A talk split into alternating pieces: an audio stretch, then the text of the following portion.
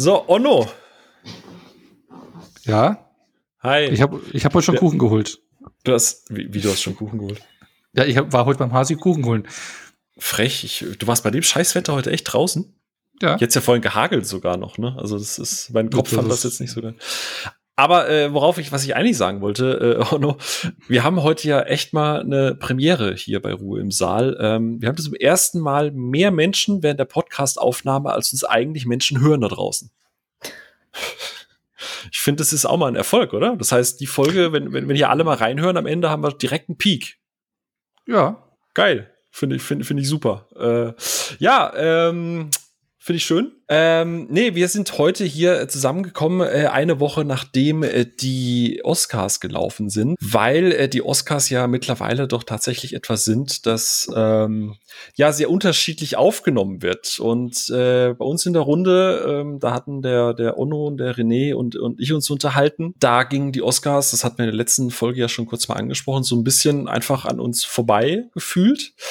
Und äh, viele andere ähm, Menschen da draußen sind weiterhin auch nach wie vor sehr, sehr, sehr begeistert, was das Thema Oscars angeht. Ähm, und deswegen haben wir uns gedacht, warum schauen wir nicht einfach mal heute auf die Oscars? Ähm, allerdings jetzt nicht so ein kompletter historischer Blick, was die letzten X X Ausgaben da alles passiert ist, sondern wir holen einfach mal ganz verschiedene äh, Meinungen und ähm, ähm, Standpunkte zum Thema Oscars hier mit rein und reden da einfach mal drüber. Schauen mal ein bisschen zurück, was der Oscars für uns an sich so bedeutet, äh, was der Oscar äh, vielleicht heutzutage noch für ein Standing hat und auch, äh, ob, ob und wie der Oscar in äh, der Art und Weise, wie er gerade aktuell läuft oder wie das funktioniert, ob das noch eine Zukunft hat. Und da freue ich mich sehr, dass äh, neben äh, Ono, der, äh, wie gesagt, heute schon Kuchen hatte, äh, Felix, Shawnee und Sydney mit dabei sind. Hallo, ich grüße euch drei. Hallo. Hallo. Und ähm, freut mich, dass ihr euch die Zeit genommen habt, dass ihr euch hier im digitalen Raum so ein bisschen zusammengekuschelt habt. Ähm, und äh, mit uns heute zusammen so ein bisschen über die Academy Awards äh, sprechen wollt, könnt, müsst, je nachdem. Äh, wir haben euch ja natürlich auch gezwungen dazu, dass ihr da seid. Und ich würde sagen, wir würden gleich mal ähm, äh, damit loslegen, dass ihr euch einfach mal vorstellt. Aber bevor das soweit ist, geben wir den äh, Zuhörern und Zuhörerinnen da draußen noch mal die Chance, äh, ein bisschen Popcorn zu holen, ein bisschen Glamour, den roten Teppich auszurollen, die beste Abendgarderobe anzulegen, wie wir das hier natürlich auch schon gemacht haben. Und äh, bitte noch äh, ganz kurz einmal um Ruhe im Saal.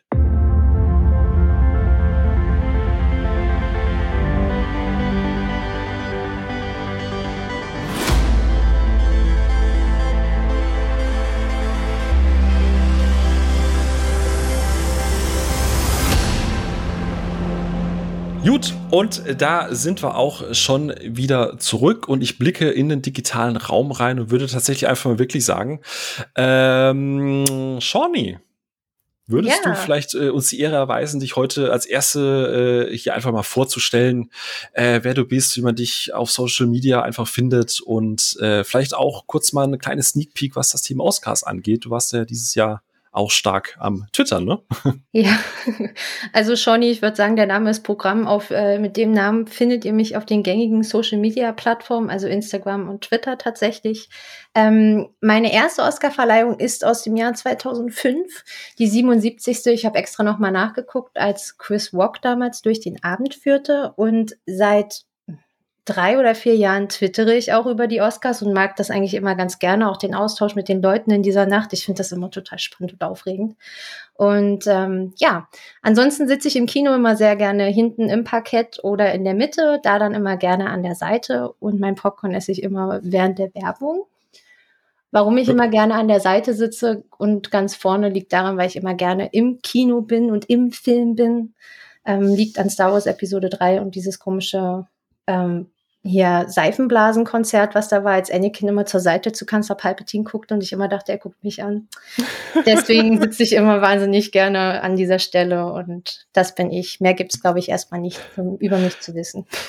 Siehst du, äh, kurzer Grüße an der Stelle an René. Siehst du, Leute essen während der Werbung, nicht während dem Film und vor allem nur Popcorn und keine Nachos. So, Anstand, mein Freund, Anstand. Schon, ich mag dich jetzt schon. So, danke dir. Äh, ich gebe einfach mal direkt weiter an äh, Sydney. Ja, hallo, ich bin Sidney Schering, äh, Freelancer zum Thema über Medien, Schreibseln. äh, unter anderem bei Filmstarts zu finden. Äh, auf Twitter findet ihr mich als Sir Donnerbolt. Das ist eine Figur aus den Disney Comics, ein Vorfahre von Donald Duck.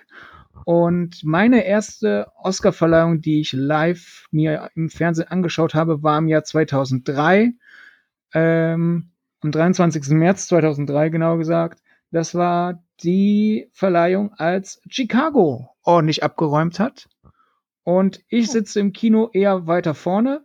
Natürlich nicht so weit vorne, dass man nicht die komplette Leinwand sieht, sondern so weit vorne, dass ich quasi die komplette Leinwand sehe, aber auch nur die komplette Leinwand, denn ich zahle ja nicht für die Wände links und rechts von der Leinwand, sondern für das, was auf der Leinwand läuft. ja, äh, macht, macht Sinn. Wobei, je nach Kino sind die Wände rechts und links ja auch mal ganz schön zum Angucken. Ne? Also. Ja, aber das kann ich ja während der Werbung oder beim Reingehen oder sonst wie, aber nicht während des Films. Du, du, du sagst aber nichts zum Thema Essen. Du bist dann so ein Team Nacho wahrscheinlich, oder? Wenn du sagst, nee, so nee, also mein, es kommt auf den Film an. Also äh, es gibt die Kategorie Popcorn-Filme, die Kategorie Nacho-Filme, die Kategorie Weingummi-Filme, die Kategorie gar kein Essen-Film. Aber generell gilt halt so Essen, dass man nicht stört. Deswegen Nacho-Filme sind zum Beispiel Filme, wo die ganze Zeit irgendwas laut explodiert. Da stören niemanden die Nachos, weil man sie nicht hört. Äh, äh, Was sind denn Weingummifilme? Jetzt bin ich aber gespannt. Das ist halt so, so im Arthouse irgendwie so, so ein Film, wo man so pseudo kultiviert, aber dennoch der Film ist so lang, dass man zwischendurch was essen muss. Aber das ist ein ganz anderes Thema, Nahrung im Kino. Aber halt, das nicht stört. Ich stelle mir vor, wie du bei Only God Forgives drin sitzt und passend zu den Farben auf der Leinwand dann irgendwie die ganzen Weingummis in dich reinstopfen. Ja, Jetzt sind die roten dran. Mm. Ja. Ah, er geht wieder in den blauen Saal. Gut, dass ich mir die eine Packung gekauft habe, wo blaue Gummibärchen drin sind. Mit dem Film auch steht, Entschuldigung, Verkäufer, ich brauche blaue Weingummis, das geht gar nicht. Oh Mann. Aber cool, freut mich, dass du da bist. Danke für deine Zeit. Und äh, ich äh, switche mal kurz rüber zum äh, Felix. Hallo. Hallo. Äh, hau mal raus. Also, ähm, ich bin Felix, ähm, ich bin Filmemacher, also Jetzt äh, arbeite ich sozusagen zwei, zwei Jahren, habe ich meine eigene kleine Firma, Placate Media, mit einem Kumpel von mir. Wir machen Musikvideos und äh, Modevideos und Kurzfilme. Spielfilme machen wir noch nicht, aber hoffen, dass wir das auch eines Tages tun werden. Noch befinde ich mich im Studium. Ähm, Kino würde ich sagen, finde ich allgemein strange, dass da irgendwie nur Essen angeboten wird, was irgendwie, was irgendwie so überraschend crunchy ist. Von daher bin ich auch eher Team nichts essen und ich trinke sogar meistens nicht mal was, weil ich einfach dann fünfmal pinkeln muss pro Film, würde ich sagen. Sind immer, ist immer super, so mitten im Climax quasi irgendwie im Höhepunkt, ah, äh, Entschuldigung, kann ich da mal durch? Und dann immer ja. von Mitte, Mitte, von Mitte, Mitte rechts raus, so, Entschuldigung, Entschuldigung, Entschuldigung, Entschuldigung. Sehr gut. Äh, wir kennen uns ja schon, schon lange, lange, ne? Du warst ja nicht immer filmschaffend. Äh, wir kennen uns ja noch aus den guten alten Movie-Pilot-Zeiten, als äh, da der Community-Ansatz noch ein bisschen verstärkt äh, äh, im Fokus stand. Äh, da sind wir uns ja quasi digital übers Parkett schon gelaufen. Genau. Und äh, du hast. Da, ja, sorry, ich wollte es nicht unterbrechen, aber oh mein Gott, oh, wie viel Lot, wie schön. Äh, ja, wir sind dann irg irgendwann relativ bei einer, äh, bei einer anderen Geschichte haben wir dann fluchtartig irgendwann mal die Plattform verlassen und äh, Felix, du hast ja ähm, dann quasi gesagt, du hast jetzt genug Filme kritisiert, du machst sie jetzt selbst, ne? Genau, also ja, die, die Idee war eigentlich das nicht so richtig. Ich habe irgendwie dann angefangen im Studium, das ganz ernst zu nehmen. Ich studiere halt eigentlich Design. Und äh, da kann man bei uns aber sehr kreativ werden und sagen, okay, ich studiere Media Design hier in Trier und da kannst du halt eben auch dich auf Film spezialisieren. Und äh, da hat mir das, als ich da angefangen habe, wirklich auch ein bisschen mehr das Ganze ernster zu nehmen und auch wirklich so eine Firma zu gründen. Und auch jetzt, ich mache halt echt ganz viel Musikvideos. Das ist eigentlich mein Hauptding gerade. Ähm, da habe ich irgendwann halt keine Lust mehr gehabt, Filmkritiken zu schreiben. Ich schreibe halt nur manchmal noch einen kleinen Kommentar. So letztes Jahr habe ich kurz was zu solchen Filmen geschrieben, weil das irgendwie jeder machen musste, als Corona dann losging. Und dann äh, habe ich mir auch gedacht, nee, vielleicht wenn ich, also ich schreibe irgendwie nur noch Sachen, auf die ich mag. Ich schreibe nicht mehr über Sachen, die ich schlecht finde. Hm. Solchen Filme sind auch irgendwie die Pest, oder? Genau. Tut mir leid, ich, ich, ich, muss, ich, muss die, ich muss den Kollegen René heute einfach auch ein bisschen vertreten. Ne? Da ist der Anspruch auch einfach ein bisschen niedrig, äh, höher. ähm, aber nee, ich muss ganz ehrlich sagen, äh, ich bin, äh, ein, eins muss ich Moviepilot immer noch zugute halten. Ich habe hier eine Teufel 5-1-Anlage, die habe ich damals äh, bei einem Community-Schreibwettbewerb gewonnen und ich halte die immer noch in Ehren. Die funktioniert immer noch und die, die ärgert die Nachbarn hier immer noch sehr, sehr, sehr, sehr, sehr gut. Ähm, genau, äh, jetzt Onno, möchtest du dich auch noch vorstellen? Ach so. Ja,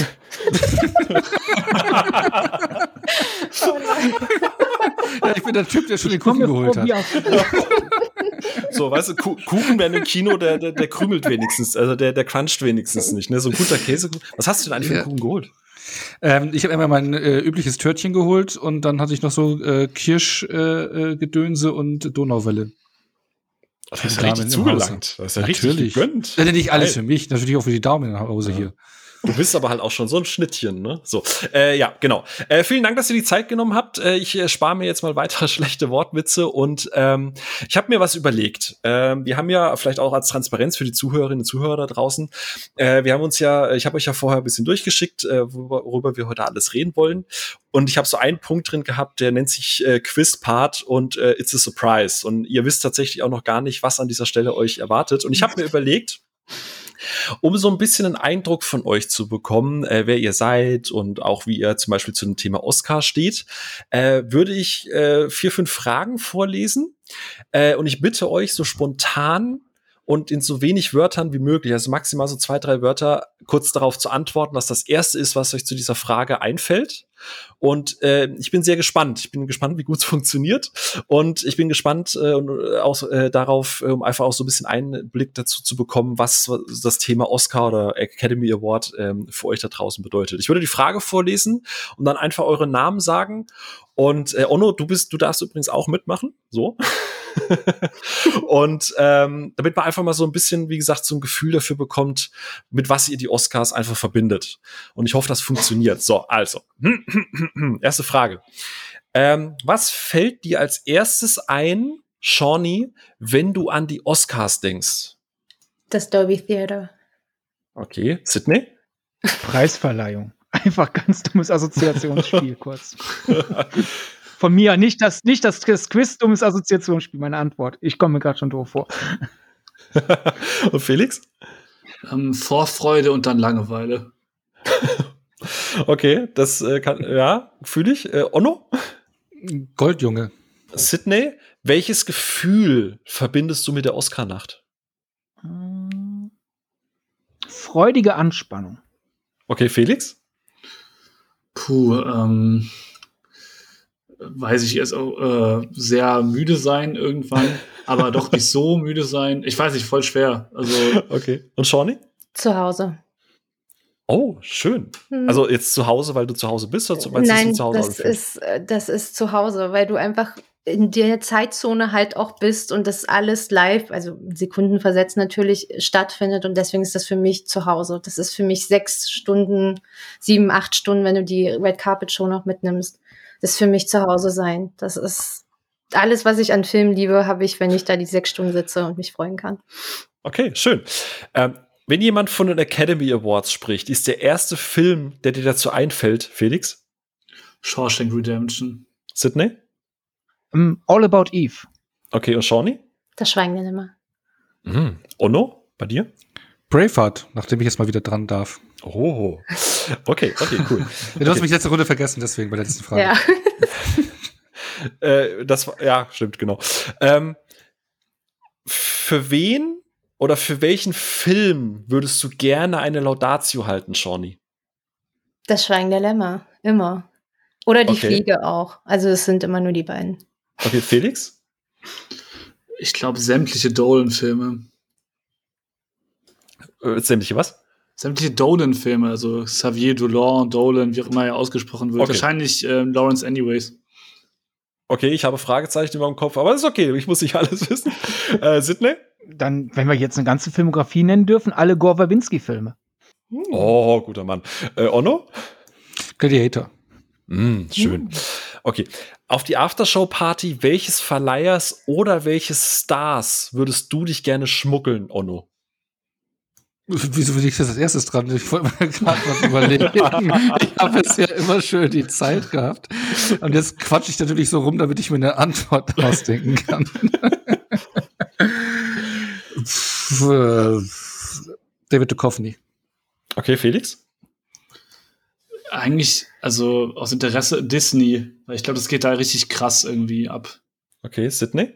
Ich will mich gar nicht reinschmuggeln, ich will eingeladen werden.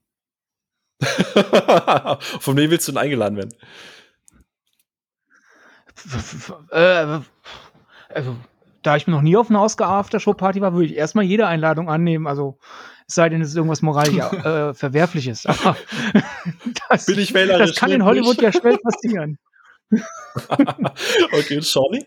Ähm, also klassisch die Vanity Fair Party, weil ich glaube, da kommst du am einfachsten rein, wenn du dich mit dem Blazer irgendwie ausstattest. Und ansonsten Elton Johns Party definitiv. Nimmst du einen Sydney mit? Auf jeden Fall. Ah, sehr gut. Ich würde mich tatsächlich Oh, mal das äh, Tarantino, wenn er in der Party macht, gerne reinhängen. Ja, die, die Antwortmöglichkeit habe ich auch, aber ja, das wäre so plump. Und jetzt habe ich David Duchovny nur genannt, weil mir sofort irgendwie, warum auch immer, Californication eingefallen Oh, ist. ja, Und- ja, ja, ja, ja.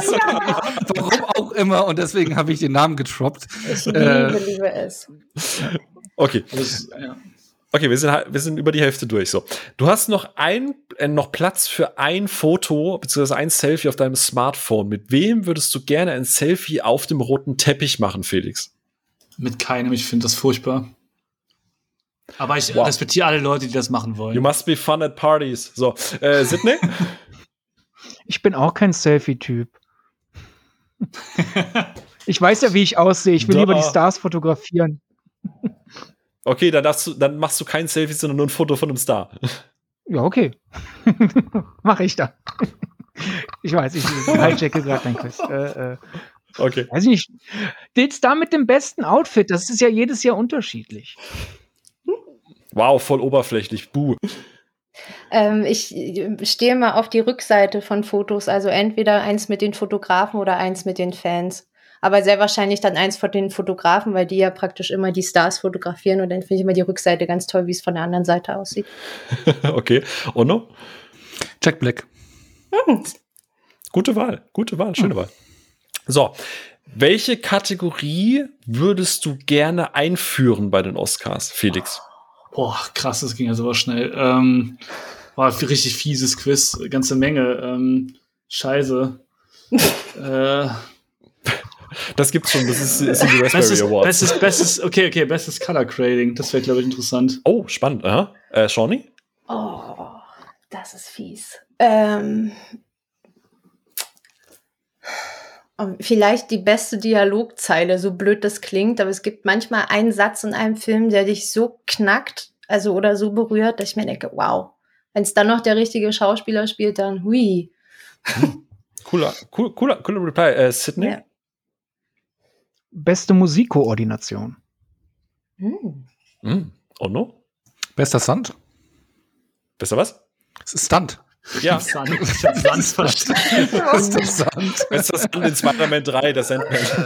ja, genau. Finde ich auch eine spannende Kategorie, dass es das noch nicht gibt, wundert mich. Aber, aber Ja. ist ja auch immer, immer mal wieder im Gespräch auch, ne? Ja, Ja. im Gespräch immer ja. Achtung, jetzt wird es super persönlich. Für welche Kategorie wäre dein Leben nominiert, Onno? Wieso wieder ich als erstes? Du hast vorhin gejammert. Ich, damit ich Ach dich so. nicht vergesse. Ja, keine Ahnung, was ich, ich muss ja überlegen, was das alles für äh, äh, bester fremdsprachiger Film. Keiner versteht mich. Okay, sehr gut. Okay, äh, Felix? Bester, bester Stunt. okay, Sydney? Bester Schnitt. Okay, sehr gut. Shawnee? Best Original Screenplay. Oh, nice. Das, das kam jetzt wie aus der Pistole geschossen. Ja, ich habe mir gerade echt überlegt, was gibt es, was passt und dann passte das sehr gut. Bei mir natürlich beste Comedy, so. Äh, dürftest du einen Oscar persönlich selber vergeben? In welcher Kategorie, äh, egal in welcher Kategorie? Also du dürftest einen Oscar vergeben, egal in welcher Kategorie, dann ginge der an. Äh, Felix? Boah, jetzt, warum komme ich immer zuerst? Ähm, Du bist erst das okay, zweite Mal zuerst. Okay, ich würde Best, Best Cinematography wahrscheinlich gerne vergeben. Boah, an so eine Menge Filme, scheiße, ey. Erster Blade Runner. Ähm, oh, nee, nee, The Assassination of äh, Jesse James by the Coward Robert Ford.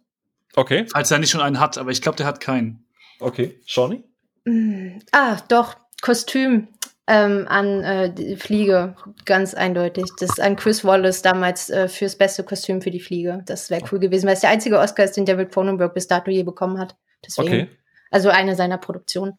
Mhm. Ja. Sydney?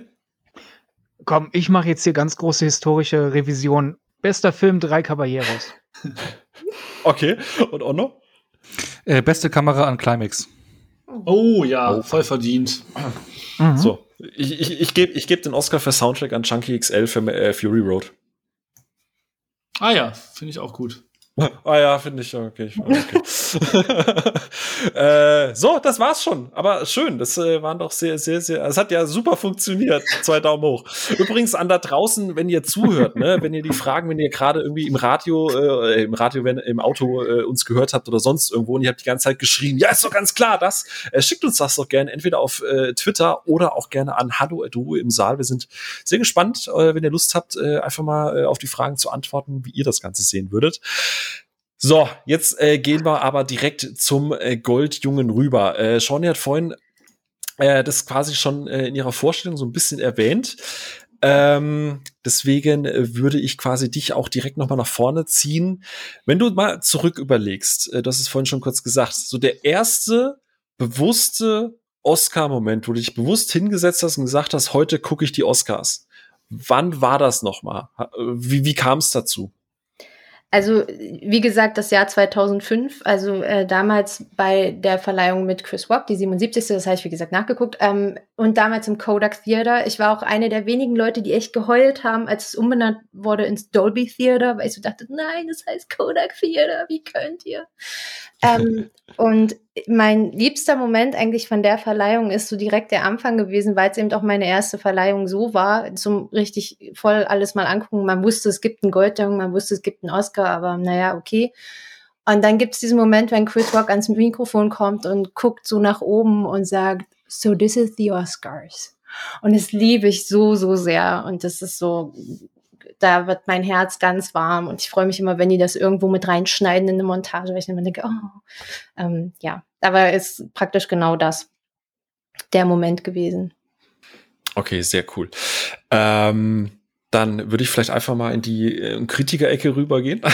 Sydney, erinnerst du dich noch? Äh, wie kam es dazu? Äh, Ja, aber damals war ich ja noch kein Kritiker.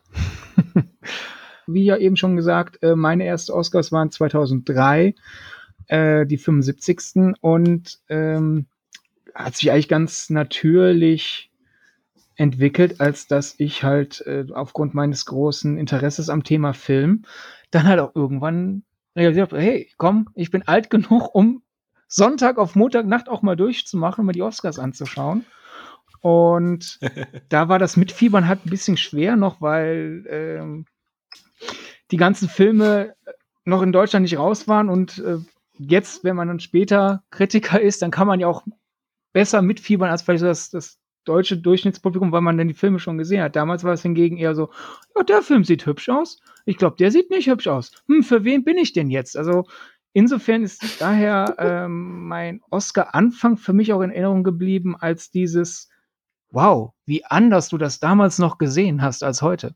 Und das ist aber eigentlich auch schön, dass man auch mal sozusagen auf der Seite der Oscar-Rezeption angefangen hat.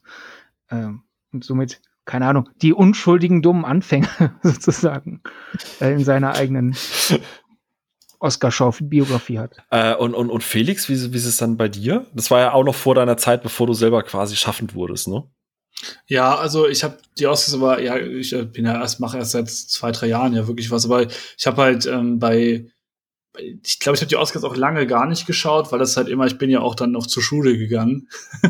äh, ich habe die Oscars das erste Mal 2014 geschaut, also ich glaube, ähm, tatsächlich kurz ähm, nach meinem schriftlichen Abi, 2. März 2014. Und ähm, da habe ich aber noch Schule gehabt und da war ich, weiß ich noch, dass ich super müde war morgens. Und dass es sich irgendwie nicht gelohnt hat, weil ich mich über manche Oscars wie Lone Survivor und so richtig geärgert habe. Ähm, ich weiß aber gar nicht mehr, wer hat denn damals gewonnen. 12 Years a Slave, den fand ich zum Beispiel super, weil ich großer Fan von Shame war. Also es war schon cool, aber äh, es war halt eher so, ich sitze halt abends äh, vor einem fürchterlich schlechten Stream. Damals war mein Netz auch noch furchtbar schlecht. Und habe nicht irgendwie Fernsehen geschaut, weil meine Eltern da gepennt haben. und habe mir versucht, die Oscars reinzuziehen, so bis fünf Uhr morgens und war am nächsten Tag zwei Stunden später wach und äh, hab, war noch schlechter in der Schule als sowieso schon. Aber das, das ist doch mal wenigstens, da ist doch Passion dahinter, oder? Da muss man sich ja auch, also man, man ist ja, man kann ja nicht sagen, okay, ich mache jetzt morgen frei oder so. Oder ich, keine Ahnung, man nimmt sich jetzt extra frei oder so, wie, wie ich das teilweise auch äh, gemacht habe. Äh, sondern dass du dann halt das echt noch durchgezogen hast. Das ist ja, also ist ja auch schon, schon, schon eine Ansage für, für, für dieses Event, ne? Ja, war auch, war auch geil. Ich hatte, glaube ich, sogar gleichzeitig mit Leuten von Moviepilot damals geschrieben und so. Es war schon cool. Also das, was ich mitbekommen habe, was nicht irgendwie im Pixelbrei oder so versunken ist. Ohne erinnerst du dich da noch? Ich, äh, das ist schon alles sehr, sehr lange her. Nee, also ähm, bei mir haben die Oscars ganz anders angefangen, nicht über den Stream oder sonst irgendwie, sondern über einen Videotext. Ich weiß nicht, ob das noch jeder kennt. Ja, äh, ich liebe den Videotext immer noch. genau, also bei mir war es. Äh, äh, Moment, äh, welchem, hallo? Sind wir in der Zeitschleife? Welches Jahr haben wir ja, gerade? Ja, ja. ich, ich, ich, deswegen, ich hänge da, ich bin halt ein 90er-Jahre-Kind und bei mir war es damals so, ich wusste, es sind die Oscars. Ich hab, war damals noch in der Schule, ich habe mir die nicht live angeschaut und und bei mir war der, äh, und es gab ja noch kein Internet, so dass du halt irgendwie morgens, wenn du aufstehst, dein Handy zückst und guckst, ah, wer hat denn gewonnen? Das habe ich im Videotext nachgecheckt. Ja. Also wer jetzt gewonnen hat, und sonst wäre es am nächsten Morgen. Aber wann ich jetzt zum ersten Mal die Oscars bewusst gesehen habe, also es muss irgendwann ich weiß nicht, zur Jahrtausendwende, Anfang der Tausender gewesen sein mit einem Kumpel bei mir auf der Couch, aber ich weiß nicht mal, welche Oscar das war. Ich weiß nur, dass Whoopi, Whoopi Goldberg da irgendwie mit moderiert hat. Ähm, aber welche Filme sonst irgendwas weiß ich nicht. Also das hat bei mir erst in den letzten Jahren wieder zugenommen, ähm, dass ich halt dann noch mal durchgemacht habe oder so, weil das bin ich, da bin ich mittlerweile gut gestählt, weil ich ja auch ähm, Football schaue und da sind auch ab und zu mal Nachtspiele, die ich mir ähm, reinballer. Deswegen, ähm, das geht mittlerweile. Und ja gut, ich habe auch ein Kind, da ist man eh nachts äh, wenig Schlaf gewohnt. Ähm, von daher ging es letzten Jahre ganz gut, aber die sonst habe ich die jetzt nicht äh, mehrere Jahre in Folge geschaut oder so. Nee. Im ersten Moment weiß ich halt noch nicht mehr. Ich wollte dich gerade fragen, ob die erste Verleihung, die du gesehen hast, noch in Schwarz-Weiß war, aber ich glaube, so alt. Äh Der Videotext gab es den bei Schwarz-Weiß-Fernsehen nicht auch schon? Ich hab, keine Ahnung.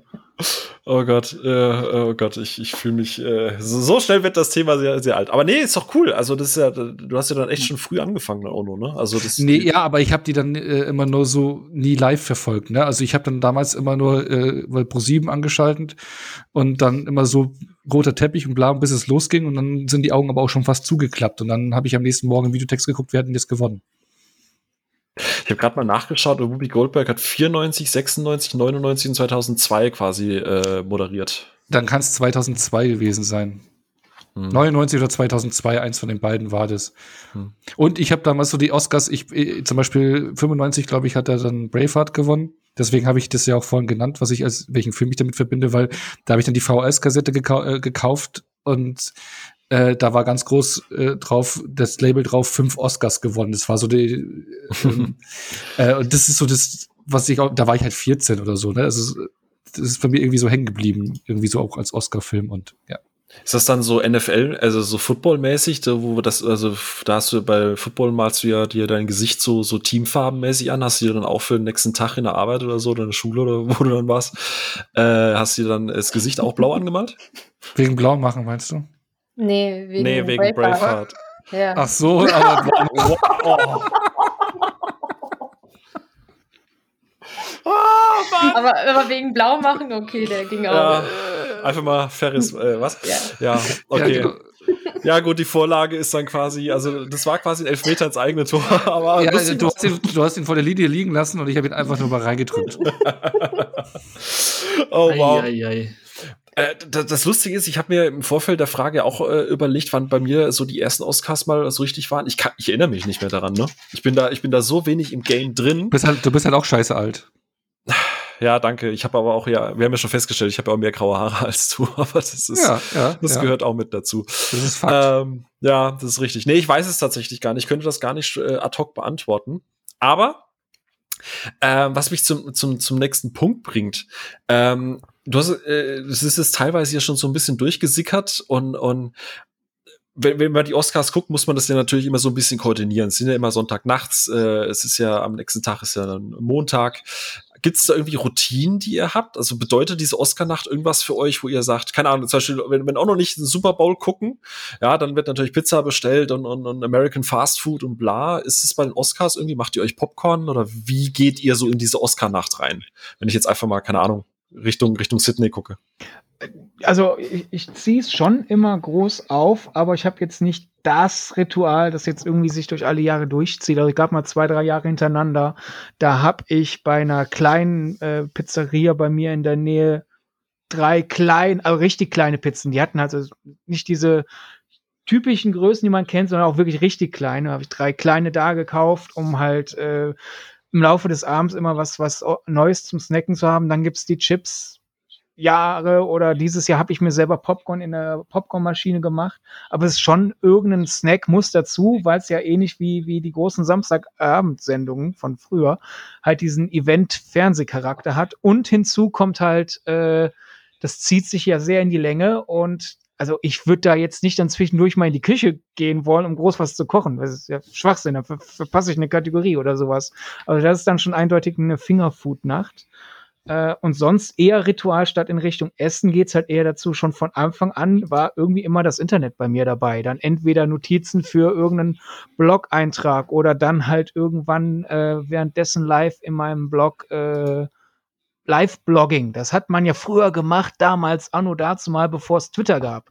Und für die äh, noch jüngeren Twitter ist das, was wir hatten, bevor es TikTok gab. Ja, also irgendwie war da schon immer sozusagen wow. eine soziale Interaktion beim Oscar mit dabei, obwohl ich allein vom Fernseher sitze. Okay, also es war so ein, so ein digitales Happening äh, mit, mit äh, Kommunikationsbedarf auch einfach, ne? Genau, entweder einerseits Kommunikationsbedarf und, andererseits irgendwie auch, wenn das totaler Schwachsinn ist, weil es ja andere gibt, die das notieren, irgendwie auch so nach Motto, ich schaue das gerade, also muss ich die Gewinner festhalten, weil äh, das gehört sich so. Also vielleicht war da schon halt der Filmjournalist in mir drin, sagen wir, uh, Filmgeschichte wird geschrieben, das sollte ich notieren. Okay, und äh, Felix, wie ist es bei dir?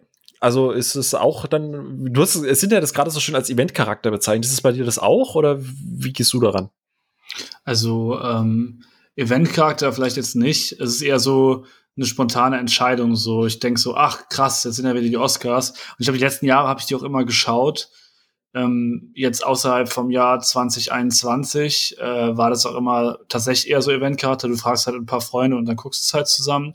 Jetzt fragst du halt einen weiteren Haushalt und guckst es halt zusammen. ähm, und äh, ja, also es ist, es ist schon eigentlich, es ist schon halt ich glaube, so die Erfahrung, dass du zusammen sehr lange wach bleibst und darüber auch so ein bisschen irre wirst, ist halt irgendwie ganz cool. Und es ist auch das Gemeinsame, auch wenn man, also ich finde die Oscars erstmal eigentlich ganz spaßig. Und selbst wenn es das nicht ist, ist es halt spaßig, sich ein bisschen drüber aufzuregen. Und was ich jedes Mal mache, ist halt, dass ich mit ein paar Freunden mir einen Preis sozusagen ausdenke, irgendwie einen Film oder irgendwas, was wir alle mögen. Und dann wetten wir halt um diesen Preis. Und wer die meisten Oscar-Filme richtig rät, gewinnt das am Ende. Und je mehr Leute wir sind, desto größer kann der Preis natürlich dann werden. Das ist eigentlich ganz geil. Also so, so ein Oscar-Bingo quasi. Genau, einfach Oscar-Bingo. Nice. Ich habe bisher nie gewonnen. Was sagt das jetzt über dich aus? viel, würde ich sagen, viel. Ver verrat mir dein Oscar-Bingo und ich sag dir, was für einen Filmgeschmack du hast.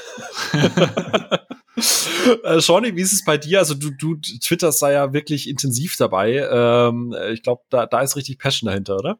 Äh, jein. Also die, wenn du das so lange guckst jedes Jahr, also es ist wirklich, ich habe heute auch mal drüber nachgedacht, es ist ja wirklich immer, ich weiß, diese eine Nacht im Jahr ist da. Und das wissen auch alle in meinem Umfeld. Diese eine Nacht ist da. Und ähm, egal, wo ich gewohnt hatte, egal welchen sozialen Verlauf dein Berufsleben hatte, immer diese Nacht. Und so in den letzten Jahren hat sich eigentlich bei mir so etabliert, dass ich eine Zeit lang immer Energy Drinks getrunken habe es gab da einen ganz, ganz wundervollen, den es jetzt nicht mehr gibt in Deutschland. Ich weiß gar nicht warum, der hat so schönes Herz flattern lassen, warum man den nicht mehr verkauft bei uns, versteht Keine nicht. Ahnung. Klingt gesund. ja, und äh, ich muss sagen, aber in den letzten Jahren hat sich das tatsächlich so jetzt die letzten vier, fünf Jahre etabliert. Ich schlafe halt irgendwie sonntags bis 13 oder 14 Uhr, dann bin ich drei Stunden ungefähr wach. Dann schlafe ich noch mal zwei Stunden und dann ähm, Ganz normal gehe ich in die Badewanne, koche mir tatsächlich noch mal irgendwie eine schöne Reispfanne oder so Und dann setze ich mich vor den Fernseher. Dann kommt ja immer irgendwie noch mal ein Film auf ProSieben oder die haben manchmal auch mal so eine Filmshow noch gemacht oder du kannst ja auch auf ähm, anderen Sendern immer noch mal irgendwie was gucken. Ähm, vorletztes, vorvorletztes Jahr war es irgendwie Vicky Christina Barcelona und irgendwie habe ich das Gefühl, ich möchte den jetzt immer gucken, bevor die Oscars sind, weil das so gut passte.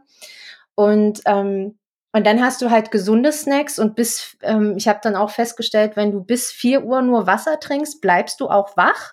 Und danach musst du vielleicht doch mal anfangen mit dem Softdrinks oder einem Kaffee und dann funktioniert das auch, dass du nicht wegpennst, egal wie langweilig das ist. Weil Twitter ist das eine, womit du natürlich auch beschäftigt bist die ganze Zeit. Aber manchmal ist es auch einfach nur super öde und mit dem Handy kann man auch halt einschlafen, wenn die Werbung ist. Ähm, aber das muss ich sagen, dieses Bad, dieses ein bisschen schlafen, davor was Gutes essen, dann was Gesundes snacken und halt ganz viel Wasser trinken, sorgen echt dafür, dass du wach bleibst und dann kein Problem hast. Und ich gehöre auch zu der Fraktion, die danach auch immer arbeiten gegangen ist oder in die Schule gegangen ist. Ich, also ich bin, ich glaube, dieses Jahr war das erste Mal, dass ich Urlaub hatte tatsächlich, aber da habe ich es auch total vergessen, dass die Oscars am Sonntag waren. Das habe ich nur durch Zufall mitbekommen und dachte, oh, ach ja. es ist mir gar nicht mehr aufgefallen, dass die im Februar gar nicht waren. Das war, das war sehr traurig für mich. Ja. ah, geht doch nichts, also so, so, so nach, keine Ahnung, über 24, knapp 24 Stunden wachsam, einfach mal so einen doppelten Espresso, bevor man dann den schönen Tag reinstartet. Also, ja. Finde ich find, ein, gut, ein gutes Rhythmus.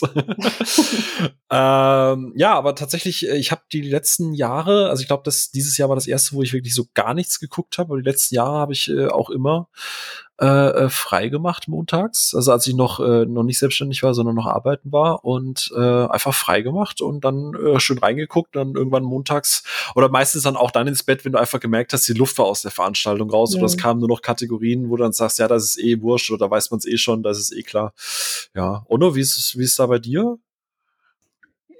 Ja, ich bin da relativ unaufgeregt, ne? Also äh ja, ja. Ne, also um 8 Uhr, manchmal habe ich mich so hingelegt, um 8 Uhr irgendwie noch äh, vier Stündchen geschlafen, das geguckt, einsam auf der Couch, am nächsten Morgen dann noch mal ein Stündchen in der Früh hingelegt, dann, wenn es fertig war, ein, zwei Stunden geduscht und in die Arbeit oder so. Also hab da auch nie frei gemacht, aber saß dann auch immer alleine auf der Couch für mich und hab mir das reingeballert und ähm, hab da jetzt keine Ritual oder sowas. Aber ich habe nur einmal richtig gejubelt, aber äh, das war die hm. letzten Oscars.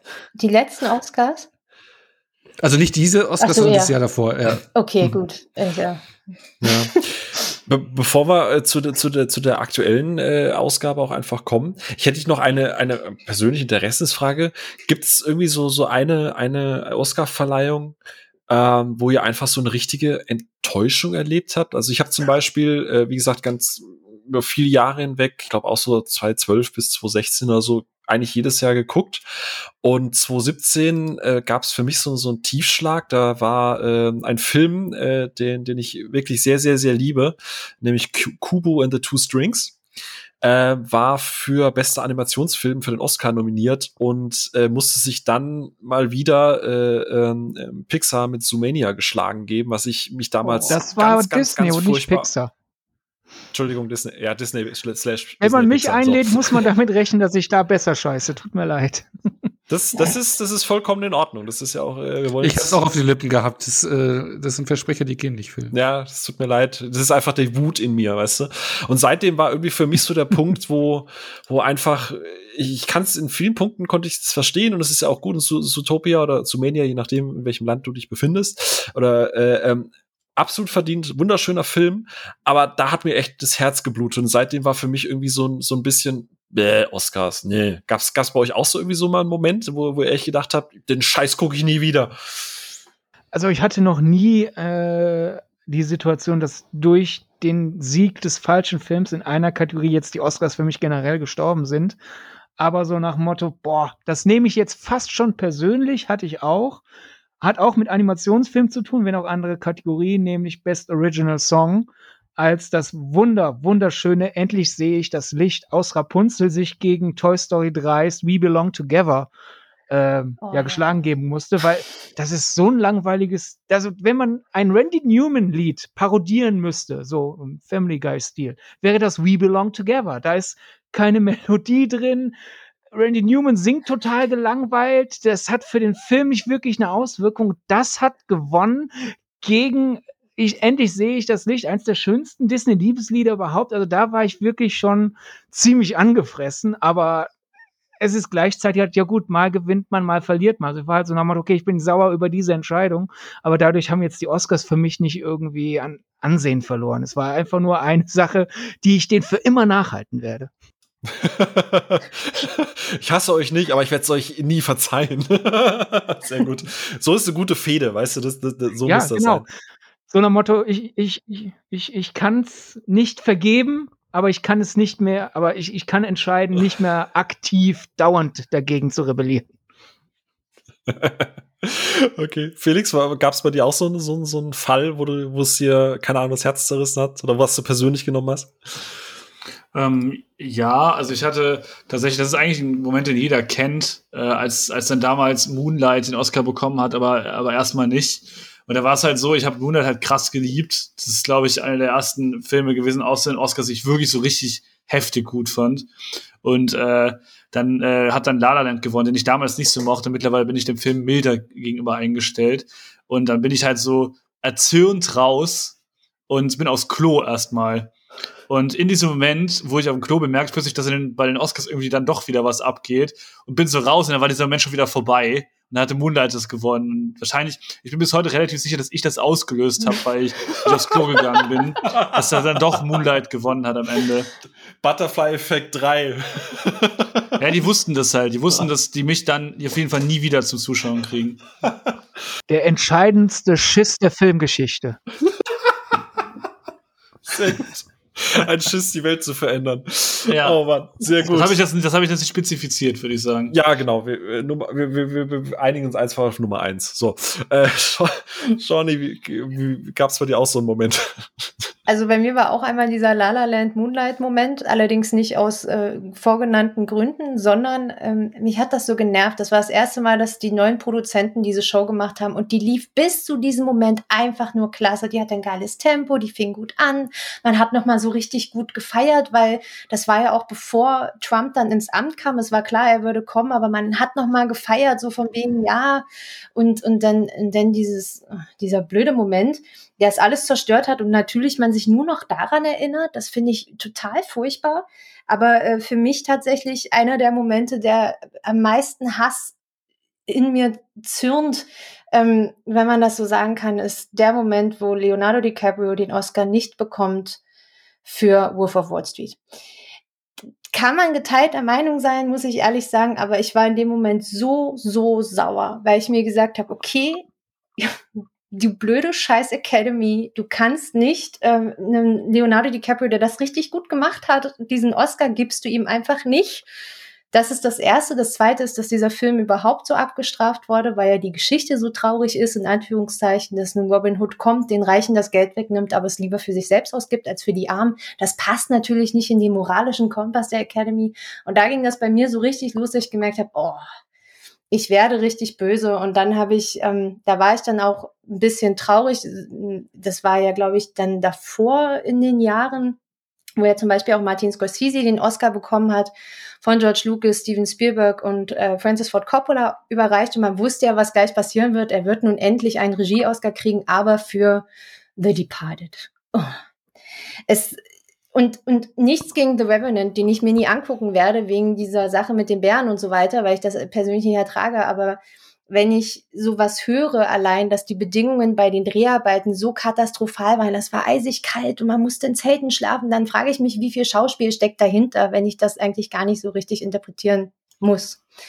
Das ist schlimm, das zu sagen, das ist furchtbar, das zu sagen, aber das ist so ein Moment. Also damals wo der den nicht bekommen hat für Wolf of Wall Street, war ich richtig, richtig angepisst. Also da weiß ich auch noch, hm, da war ich irgendwie, das habe ich bei meiner Mama damals geschaut. Und die saß in dem Moment mit auf der Couch, hat gesagt, kannst du gucken, wo du es nächstes Jahr guckst, definitiv nicht nochmal hier, das war's. Ich hatte Glück. Ich war, ich war, ich hatte sehr, sehr viel Glück, weil ich wusste, dass ich im nächsten Jahr definitiv hm. nicht äh, zu Hause sein würde. Also zu dem Zeitpunkt und konnte es dann äh, woanders definitiv schauen. Aber das war, das tat mir richtig weh. Und dann hatte ich ja letztes, äh, letztes Jahr kurz vorher dieses Buch von Ronan Farrow gelesen über den Harvey Weinstein-Skandal. Und wenn du das halt liest und diese ganzen Recherchen, da kommt ja auch sehr viel mit den Filmen und den Filmpartys drin vor, brichst du einfach so extrem, natürlich nicht aufs Buch, aber das, danach ist alles, macht alles so viel Sinn und ist so viel klarer und du bist einfach nur sauer. Grundsätzlich. Also für mich ist das auch nur noch eine Image-Show, die ich irgendwie genießen kann, aber hm. mit ganz viel rosarote Brille. Also. okay, ja, krass. Ähm, kurzer Input. Ich hatte mir diesen Fakt aufgeschrieben, weil ich ihn wirklich äh, traurig amüsant finde. Das heißt ja immer hier, ah, jetzt gibt ihm DiCaprio doch endlich den Oscar und er hat es ja wirklich lange probiert und war auch oft genug nominiert. Ja. Wisst ihr, wie welche oder was denkt ihr, wie oft die Person mit den meisten Nominierungen, äh, wie viele Nominierungen eine Person bekommen hat, bis sie mal gewonnen hat?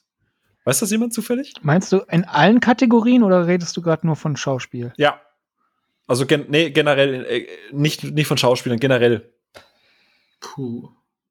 Es müssten ein paar Dutzend Male gewesen sein, weil Kevin O'Connell, einer, ein Tondesigner. Genau, ganz genau. Der äh, 21 Mal. 21 Mal wurde er nominiert. Bei der 21. Nominierung 2017 hat er endlich den Oscar in, in Kategorie Bester Ton für Hacksaw Ridge gewonnen. Boah. Da, da, das ist äh, so, ne? Die Bester Film konnte der ja nicht bekommen, ne? Schade eigentlich. Das ist echt sehr, sehr Meryl schade. Streep nicht auch 21 Mal nominiert gewesen? Na gut, die hat zwar auch gewonnen, ein paar Mal schon, aber trotzdem. Die hat ja auch so 15 Mal gewonnen. Das haben die doch mal in irgendeiner schönen, ach, wisst ihr noch, als es noch Hosts gab bei den Academy Awards ähm, und dann noch jemand gesagt hat, hey, yo, sie führt aber auch die Liste an mit den äh, meisten äh, äh, hier, was ist das Gegenteil von Gewinn also das fand ich auch sehr süß. Ich glaube, Glenn Close ist aktuell die mit den meisten Nominierungen ohne zu gewinnen. Ich glaube, achtmal hat, ja. ist sie für Darstellerin-Preis äh, nominiert worden. Ja. ja. Aber Ono, äh, gab es bei dir auch so, so irgendwie eine Enttäuschung oder irgendwie so ein, so ein, nee? Nö. Okay, sehr gut. Schön. Ono ist einfach Nein, so nee. zufrieden mit sich selbst, dass das ihn kann nichts enttäuschen. Der freut sich einfach immer und für alles. Für alles. Nee, ich hätte jetzt auch äh, erst in den Lala, äh, Lala Land Moment gesehen, aber äh, äh, aus umgekehrten Gründen wieder Felix, weil ich äh, habe so äh, La La Land abgefeiert und ich kannte Moonlight bis dato noch nicht und ich hatte und dann war dieser Flow, dass La La Land alles gewinnt und dann habe ich mich gefreut, ja geil, die haben den besten Film auch noch mitgenommen und dann haben sie es dann doch nicht gewonnen. Das war für mich so, ich so, ah schade, aber ähm, ja, aber ich kannte da Moonlight und ich, was auch ein großartiger Film ist und fand La La Land einfach toll und ich mag den Soundtrack so. Der ist echt super, der Soundtrack. Ja, absolut. Ähm, du, äh, Sonja, das ist schon ein paar Mal in, in die richtige Richtung gestoßen, deswegen würde ich einfach mal zu dem aktuellen Oscar gehen. Ähm, das war ja aus sehr vielen, ähm, sehr vielen Aspekten herausgesehen äh, eine enttäuschende Show, würde ich mal äh, an der Stelle behaupten, wenn man mal kurz ein paar Zahlen droppt. Also die diesjährige Oscar-Verleihung ist die Verleihung mit den wenigsten Zuschauern in den USA aller Zeiten. Also je nachdem, welche Quelle man nimmt, sind es irgendwas zwischen 9,6 und 10,4 Millionen. Zum Vergleich, äh, das Jahr davor waren es knapp 24 Millionen. Also das ist ein harter Drop. Ähm, und äh, jetzt ist es ja fairerweise muss man ja auch sagen, ne, wir sind ja alle äh, Thema Corona, dann äh, ist natürlich das Thema Kino bei den Leuten auch nicht so ganz präsent und generell geht's ja nicht nur den Oscars so, ähm, auch den, den Golden Globes und so weiter, die kämpfen ja alle damit, dass es äh, deutlich ähm, deutlich schlechtere Zuschauerzahlen und so weiter gibt. Und ähm, genau, die Grammys hatten dieses Jahr, glaube ich, auch ein All-Time-Low jetzt äh, muss ich ja gestehen, dass ich auch, ich habe es vorhin kurz angedeutet, schon zu den Personen gehöre. Ich habe dieses Jahr nicht nur kein, nee, ich habe einen Kurzfilm gesehen, nämlich äh, diesen Netflix-Kurzfilm. Wie, wie hieß der? If anything happens, I love you. Ja, genau, ganz genau. Da, den habe ich tatsächlich gesehen, aber ansonsten ist dieses Jahr Oscar-Nominierten die Filme alles komplett an mir vorbeigegangen. Jetzt äh, frage ich mal direkt an, an Shawnee, du hast ja getwittert, du hast es ja gesehen, ne? Äh, die diesjährige Show. Äh, wie, wie war so dein Stimmungsbild? Ähm, ich hatte, ich, also ich hatte es wie gesagt fast vergessen, dass die Verleihung ist. Und ähm, ich, im Nachhinein bin ich eigentlich traurig, dass ich wach geblieben bin und dass ich auch so aktiv noch wach war. Ähm, die als die Red Carpet Show schon losging und du diese Location gesehen hast und, und, und Steven Gettchen, wie gesagt, ich will da immer nicht gemein sein, weil ich mir auch sage, das eine Jahr, wo er nicht am roten Teppich stand, das war furchtbar, furchtbar. Ähm, und dann ist es auch noch so, wenn du vor solchen Leuten stehst, du musst ja dann auch wirklich eine gewisse, also ich wüsste nicht, ob ich das aushalten könnte. Ähm, okay, aber was man natürlich wieder sagen kann, der war teilweise auch mal wieder ungehobelt. Kelly äh, Mulligan kommt, äh, Carrie Mulligan kommt extra zu ihm und er freut sich dann doch über jemand anderes mehr. Es ist einfach furchtbar gewesen. Ähm, und dann diese Location. Es, es war einfach, am Ende eine Bahnhofshalle. So doof das klingt. Man hat es gesehen. Das war wie so ein komisches Event irgendwie. Es hätte auch ein TED-Talk sein können, was vollkommen okay gewesen wäre. Aber es ist halt keine Oscar-Verleihung gewesen. Da war keine Größe da. Ähm, und das, was eigentlich alle auch bemängelt haben, äh, das Immemorial ging viel zu schnell. Es war viel zu modern. Ähm, die, die Musik fehlte, die Einspieler fehlten. Es, es fehlte dieses, wir feiern jetzt ein Medium genannt Film das fehlte total. Es war einfach nur, okay, hier sind ein paar Leute, die sind da, die Schönen, die Reichen ähm, in ihren Kleidern, wofür man sich auch einfach gar nicht interessiert hat, was vollkommen in Ordnung ist. Ich mache das auch immer nur, um zu lokalisieren, wer sitzt wo im, im Dolby Theater. Ansonsten ist mir das egal. Ähm, aber das, es war so geistlos und es war so sinnfrei und da war überhaupt keine Passion dabei, selbst als sie dann anfingen zu erzählen, ja, so und so hat den Film zum ersten Mal gesehen und das hat dafür gesorgt, dass er gerne das nee, ich möchte das in Bildern sehen. Wir reden hier über Bewegtbild, dann zeig mir ein Bewegtbild. Da brauche ich nicht denjenigen sitzen sehen, der so ein bisschen peinlich beschämt lächelt, so von wegen, oh Gott, die Kamera kann sie bitte wieder weggehen, sind meine zehn Sekunden vorbei. ähm, das, das ist super traurig und, und schlimm gewesen. Und das Gleiche ist halt auch mal von dieser ganzen globalen Sache aus betrachtet war es so nötig, dass die Oscars und alle anderen Preisverleihungen dieses Jahr und gerade die Oscars, weil ja das Kino nicht da war, Streaming hin oder her, musste man die dieses Jahr wirklich veranstalten? Hätte man das nicht vielleicht wirklich einfach lassen können? Das ist die Frage, die ich mir die ganze Zeit gestellt hatte, weil so wie es da lief, auch so Steven Soderbergh, der das ganze Jahr das Konzept erarbeitet hat und die Kategorien ganz wundervoll durcheinander gebracht hat. Wir danken ihm immer noch sehr. Da werde ich, da Nee, so ein bisschen Tradition und das meine ich nicht böse, aber allein, dass der beste Film am Ende kommt, das gehört einfach dazu. Das, das ist wie der Abspann bei einem Film. Du kannst nicht einfach darauf verzichten. Das ist, Oh, stellt euch das doch mal vor, der Abspann läuft mitten im Film schon so runter und du denkst, ach, ach, also, ach jetzt soll ich gehen. Okay, cool. Also es, es war furchtbar und allein wenn du dann im Hinterher auch noch rausgefunden hast, dass in der Absprache mit Anthony Hopkins, der ja auch gesagt hat, soll ich im Notfall was vordrehen oder so, da nicht drauf eingegangen wurde, frage ich mich, ob die Academy überhaupt Bock hatte, dass sich das mhm. jemand angucken soll. Also ich, äh, ich wollte nur was zu dem Stephen Gatien-Ding sagen und ich kann dann eigentlich auch gleich anschließen mit dem, was ich davon gehalten habe, allgemein, wenn das gewünscht ist. Bitte, ich bin durch. Okay, ja, ich wollte ich wollte auch gar nicht unterbrechen. ähm, okay. Also auf jeden Fall, ähm, bei dem Stephen Gatien-Ding fand ich auch krass, äh, weil du hast ja gerade schon erwähnt, dass er mit Carrie Mulligan geredet hat und dann irgendwie so ein Kleid im Hintergrund kommentiert hat und so. Ich fand es allgemein ungehobelt und ganz schön sexistisch und ich war ja. überrascht davon, wie er das gleichzeitig so vereinbaren kann. Zum einen immer so zwischendrin zu sagen, ja, also ich finde das ja schon toll, wie divers die Oscars sind und bla bla bla. Und im nächsten Moment ist er wieder so Fragen am Stellen, dass er diese Emerald Fennell irgendwie fragt, ja, wie, wie kann man denn nebenher auch noch kochen, wenn man irgendwie Regisseurin und Schauspielerin ist?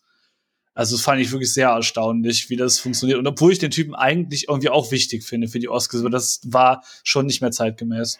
Was ich so schwierig bei ihm finde, also es ist ja erst vor ein paar Jahren gemacht worden, dass es eine deutsche Red Carpet Show gibt. Ne? Das war ja nicht immer so. Die haben ja immer relativ schnell dann auf die ABC-Show geschaltet, was natürlich mehr Sinn macht, weil die ja exklusiv die Stars auch einkauft. Deswegen die ja im Teppich auch mal hin und her laufen, weil die dann nochmal zu einem anderen ähm, Interview müssen, für das sie irgendwie bestellt sind. Das Problem, was ich auch sehe, also der, der Scott mit dem der ja sonst immer da steht, der die Leute heranholt, der hat das im letztes Jahr ganz, ganz toll gesagt und das stimmt. Steven Gätchen, wenn er nicht unkonzentriert ist, dann stellt er immer diese blöden Fragen, dieses typische, ja, ö, ö, ö, oder welches Kleid trägst du oder warum stehst du nicht lieber in der Küche oder so. Wenn er konzentriert ist, stellt er halt wirklich Filmfragen und du merkst, dass der sich doch damit auch beschäftigt hat und dann versucht dazu Fragen zu stellen. Und das hat der Scott ja letztes Jahr auch extrem gelobt und das stimmt auch wenn er sich nicht konzentrieren kann und aufgeregt ist oder nervös oder halt, wenn du dann sowas hast, dass du zwei Stars auf einmal, die so vor dir stehen und die eine hast du gerade im Interview, aber eigentlich hättest du lieber die andere, dann, ähm, dann merkt man richtig, wie dein Straucheln kommt. Und dann wird er so, äh, ja, ich muss jetzt irgendwie noch was sagen, weil der hatte im letzten Jahr, glaube ich, war das wegen Booksmart, doch die, ähm, oh, jetzt fällt mir der Name nicht ein, was jetzt richtig peinlich ist.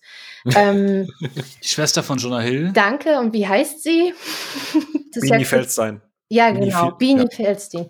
Die ich liebe, ich finde die wundervoll. Die ist so süß, ich liebe die so sehr. Und dann kommt die erste Frage, ja, äh, du bist ja nur die Schwester von.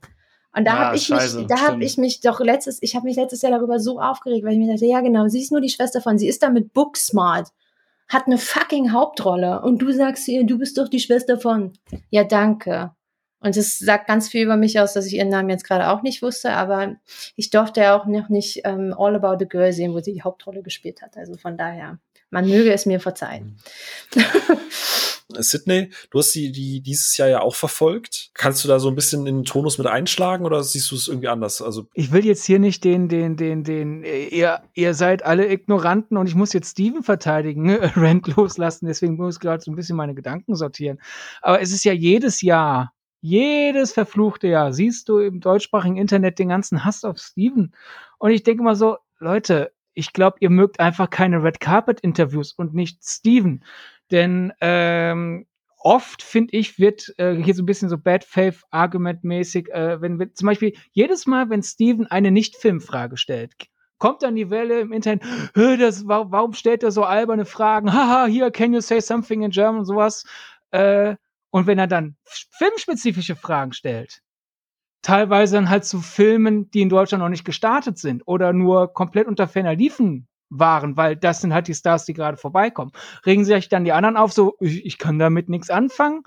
Hä? Ich kenne den Film nicht. Und das ist ja das, das riesige Problem, das äh, Steven äh, umschiffen muss, dadurch, dass er halt das, das annehmen muss, was gerade vorbeikommt, weil es keinen Plan gibt, hey, du und du und du, ihr redet dann und da mit ProSieben. Das ist eine riesige Menge an Spagaten, die er machen muss. Er muss jetzt dieses Jahr zusätzlich ja auch noch die Leute ran schaffen. Dann halt dieses, mhm. okay, ähm, die Red Carpet Show soll Leute, die einlullen sozusagen, die nicht Filmfans sind und die Filmfans schon mal heiß machen, was dann halt bei der deutschen Release-Strategie der Academy-Filme sehr schwierig ist. Und daher, dass da sich zwischen die filmspezifischen Fragen auch leichte Fragen reinmischen, ist nicht Disrespekt gegenüber den Stars, sondern ist halt, hey, ich habe hier ein ganz seltsames Genre an Interview zu bedienen. Und ich finde, in diesem sehr seltsamen Genre an Interview macht Steven das großartig, ist einer der Weltbesten. Also wenn man sich so eine Red Carpet Show äh, von irgendwelchen Premieren zum Beispiel anschaut oder halt die ABC Red Carpet Show, wo es ja fast nur um die Mode ging, bis vor ein paar Jahren, wo die ja mal genug auf den Deckel bekommen haben, hey, redet auch mal über die Filme, denke ich mir so, hey, ich glaube, Leute, ihr mögt einfach nur kein Red Carpet und dadurch entsteht es, dass dann, wenn denn die Leute den, äh, den, den, den Frust äh, äh, aufstauen lassen gegen, gegen Steven, dass die dann Sachen halt schlecht interpretieren. Zum Beispiel jetzt die Emerald Farrell äh. Gut, ist natürlich unglücklich, dass ausgerechnet die Regisseurin und Autorin von ähm, Promising Young Woman darauf anzusprechen, dass sie es, finden sie überhaupt noch Zeit zum Kochen? Aber einen ähnlichen Gag gab es auch dann äh, in der Chemie einfach so dieses, hey, äh, geschrieben, äh, Regie, schwanger, äh, äh, äh, ähm, weiß nicht, was da, was da noch also auf, die hat gerade sehr viel auf Tablette und dann auf, auf dem Tablett und dann so im Jux nach Motto, boah, finden Sie überhaupt noch Zeit, selber zu kochen oder, oder muss jemand anderes kochen oder so, so in dem mhm. Gedanken war es. Dass das natürlich gerade bei dem Film dann falsch rüberkommen kann, ja, sehe ich. Deswegen war es eine sehr unglückliche Frage. Aber es ist eben nicht so sexistisch gedacht und bei mir kam es auch nicht sexistisch rüber, dadurch, dass ich ja diesen, diesen Blick auf Red Carpet Interview habe, wie es dann rüberkam. Also kann man kritisieren, hey, Steven, die Frage war, ausgerechnet bei dem Film hätte man mal drüber nachdenken müssen, aber jetzt nicht direkt dieses, oh, falsche Ideologie hinter Etikett draufkleben. Ähnlich wie halt mit Carrie Mulligan. Ich glaube, das ist ja das, was Shawnee gerade eben meinte, ja. so wenn er konzentriert ist oder wenn er unkonzentriert ist. Ähm, ich glaube, die Frage an sich sollte wirklich, wie du du hast es ja gerade ganz schön gesagt, ich glaube, die Frage ist eher so der Punkt gewesen, so, hast du überhaupt noch Zeit für dein Leben, so in dem Punkt? Ja. Und das ist jetzt halt gerade genau. war, äh, hast du Zeit zum Kochen. Das ist eine Verkettung ganz unglücklicher Umstände. Ich glaube auch, dass Gätchen in dem Punkt einfach auch das schon zu lange macht und so Profi ist, um da jetzt bewusst ja. eine provokant sexistische Frage zu stellen. Ich glaube, das ist, wie du sagst, so ein bisschen dieser Spagat. Dieses eine Jahr, wo, wo, wo er halt nicht da war, wo er zum ZDF gewechselt ist, das war furchtbar, weil Annemarie wirklich nur gesagt hat, oh, woher kommt dein Kleid? Das ist so schön, sag mal irgendwas in German und ja, good luck. So, erstmal ihr Englisch ist furchtbar, warum die überhaupt noch moderiert, ist mir ein absolutes Rätsel, aber okay. Und bei Steven merkst du, er, er setzt sich damit auseinander und diese Frage ist genau, wie es eben auch gesagt wurde, er, er musste halt was Alltägliches nehmen. Er konnte ja nur nicht sagen, ja, äh, zum Schlafen wäre jetzt eine blöde Frage gewesen. Gehen Sie noch aufs Klo, ist auch komisch. Also nimmst du halt das Kochen, weil das macht irgendwie jeder. Weißt du so? Und ich, also im, im Gottes Willen, ich bin jetzt vielleicht nicht die Nummer eins im Stephen Gatcham Fanclub, aber ähm, ich weiß, was wir an ihm haben und ich bin da definitiv nicht böse drum, um Gottes Willen. Also ich glaube, der größte, den größten Neid und den Hass, den Stephen Gatcham kriegt, ist einfach der, dass viele denken, sie könnten da sehr viel, viel besser. Und ich habe das auch mal vor ein paar Jahren geschrieben, dass ich da auch gerne mal stehen würde, aber mein Gott, besser nicht. also ähm, das ist, glaube ich, mit das Hauptproblem. Und ich meine, man sieht mal, ja daran, sei, wie schlimm es sein kann. Oh. Immer der Situation. Sorry. Nee, alles gut. Entschuldige, ich habe dich nochmal unterbrochen. Äh, nee, ich wollte einfach nur sagen, hier, man, man sieht ja, wie, wie schlimm man es stattdessen machen kann. Äh, dieses ja. viral gegangene Postshow-Interview, wo eine Journalistin Daniel Kaluuya für Leslie Odom Jr. anscheinend hielt oder warum auch immer sonst, wie jedenfalls ihn über die Regieführung von Regina King gefragt hat, obwohl er nicht mit Regina King gedreht hat. Und daher sieht man also, und das ist kein Einzelfall. Also wer, wer, wie ich halt öfter mal auch halt einfach aus beruflichen Gründen bei Interviews ist und dann so sieht, also wer Steven Gätchen für unvorbereitet hält, hat noch nie einen unvorbereiteten Filmjournalisten oder eine unvorbereitete Filmjournalistin mhm. gesehen. Also es gibt sehr viel, viel, viel Schlimmeres als das, was er macht. Also ich glaube, der Typ, der steht sein Handwerk schon sehr. Ich glaube, es war halt nur ein gutes Beispiel, um halt ein bisschen über diese Art von äh, Inter Interviewführung zu reden. Und ich glaube, mit Kabel ist schon Horror. Also ich würde jetzt nicht mich gerne in der Situation wiederfinden, da tausend Stars irgendwie innerhalb von fünf Minuten tausend Fragen zu stellen. Also das äh, meine ich, ich meine auf mhm. jeden Fall nicht, dass der unprofessionell ist. Ähm, das wollte ich nur kurz angemerkt haben. Passt. Aber damit sind wir doch schon bei einem, ziemlich großen Fass. Denn äh, wir haben jetzt gehört, äh, Oscars, also es wurde zwar hier partiell geschaut, manche haben es nicht geschaut. Ähm, aber insgesamt ist, ist so die Stimmung auch gerade ein bisschen bei den Academy Awards so ein bisschen weird, so ein bisschen, hä? Und äh, das zieht sich ja eigentlich schon seit Jahren durch. Die Oscars stehen ja schon seit vielen, vielen, vielen Jahren in der Kritik. Äh, und auch da hat Shawnee vorhin schon mal so ein kleines bisschen äh, das Fass so, so aufgemacht zum Reinlinsen. Äh, da gibt's ja äh, ganz viele Geschichten. So das Thema fehlende Hosts. Da gibt's das Thema äh, Oscars so white. Dann gibt's immer Diskussionen, ob der Film jetzt halt nur aus politischen Gründen gewonnen hat oder ob der Film wirklich gewonnen hat, weil es einfach der bessere Film in diesem Jahr war.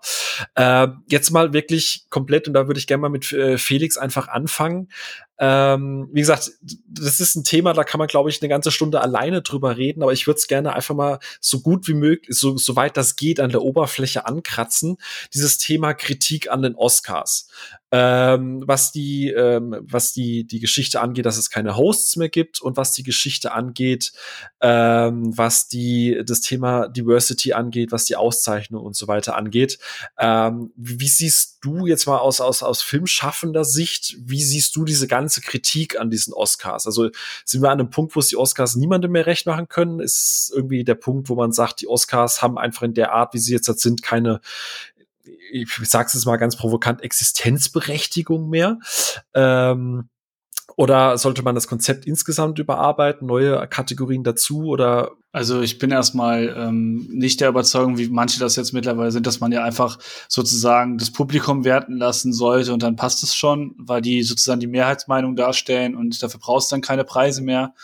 Ähm, das ist ja jetzt seit, äh, seit einigen Jahren immer mehr, dass Leute dann auf den Viewer-Score schauen, bei Rotten Tomatoes und sowas zum Beispiel. Ähm, ich bin schon der Überzeugung, dass es Award-Shows braucht und die auch wichtig sind, um Filme und halt äh, die ganzen verschiedenen Berufszweige, die mit Filmen zu tun haben, in den Fokus zu rücken, der auch notwendig ist. Und obwohl die Oscars in Anführungszeichen jetzt nur 9,6 Millionen Zuschauer hatten, äh, sind das immer noch 9,6 Millionen Menschen. Und äh, das ist ja dann schon, schon eine Menge. Und ich hoffe jetzt nicht, dass das weiter runtergeht. Auch wenn man sich über die Show halt hier und da beschweren kann, äh, finde ich halt gerade Award-Shows irgendwie interessant und wichtig und ähm, die sollten sich verbessern, man sollte sich irgendwie nähern. Es sollte nicht mehr notwendig sein, große Kampagnen zu machen, um jetzt irgendwie einen Film in die Oscars zu bekommen. Aber sozusagen eine Ehrung für die besten Filme des Jahres, sei es auch nur aus der Sicht der Academy, ähm, halte ich schon für richtig und äh, auch gut. Und es ist auch schön, dass dann nochmal in dem Fokus über Filme gesprochen wird. Ja, ich kann das eigentlich nur eins zu eins unterschreiben, denn äh, natürlich, es gibt die einen, die kritisieren jedes Jahr, die Oscars nehmen immer noch viel zu große Filme hinzu. Die wollen dann wirklich so den ganz kleinen Indie. Dann gibt es die einen, die kritisieren, dass die Oscars schon viel zu sehr im Midbrow-Kino geblieben sind und dass sie auch wieder mehr Blockbuster kriegen sollten. Also man sieht die Geschmack, hey, geht doch näher meinen eigenen Geschmack ran. Die wird es immer geben, aber wenn man die mal ausklammert, haben wir allen zum Trotz ähm, eine verlässliche Verleihung, wo Hollywood aus der filmschaffenden Sicht auf das eigene Werk blickt. Und natürlich wird man mal mit den einen Gewinnern äh, übereinstimmen, mit den anderen nicht, aber man hat da eine verlässliche Sache, die halt deswegen Filmgeschichtsschreibung äh, vorantreibt. Und wenn man mal zurückschaut, aus den 20ern, 30ern, sogar aus den 40er Jahren sind so viele Filme verschollen. Und wenn ich mich richtig erinnere, hätte ich vor, vor der Aufzeichnung nachschauen sollen, ist, glaube ich, nur ein Best Picture Nominee verschollen. Was ein Riesenwunder ist eigentlich. Und das ist halt, weil die Academy-Verleihung äh, schon sehr früh in ihrer Historie Film ein gewisses Prestige gegeben hat. Somit war es eine Aufklärung zum Thema, hey, Film ist wichtig, wir sollten das vielleicht mal so bisschen mit einer historischen Relevanz versehen. Und äh, selbst wenn manche Leute irgendwann sich vom Academy-Geschmack ähm, entfernen. Ich würde mal behaupten, fast alle, die dann irgendwann mal den Sprung rüber gemacht haben von Familienfilm und rein Popcorn hin zu irgendwas Drama-eskem, haben doch angefangen mit irgendwelchen Academy-Filmen. Und dann hat man eventuell festgestellt, hey, ich stehe wirklich auf die Filme, auf die die Academy steht, oder man hat vielleicht realisiert, was weiß ich, dieser Regisseur ich glaube, der kann was, aber der Film, der war mir zu Mainstream. Und dann schlägt man nach und realisiert, oh, der wurde wirklich für seinen mainstreamigsten Film ausgezeichnet. Egal, jetzt habe ich ja einen Grund, mir seine andere äh, Filmografie nachzuschauen. Also so einfach als Orientierungsfeld ist das doch was wirklich Schönes. Und daher, wenn Leute sagen, ich gucke die Oscars nicht mehr oder mich interessieren die Filme nicht mehr, die sie auszeichnen, vollkommen in Ordnung. Aber daraus schließen, hey, die Academy brauchen wir gar nicht mehr, das finde ich vermessen.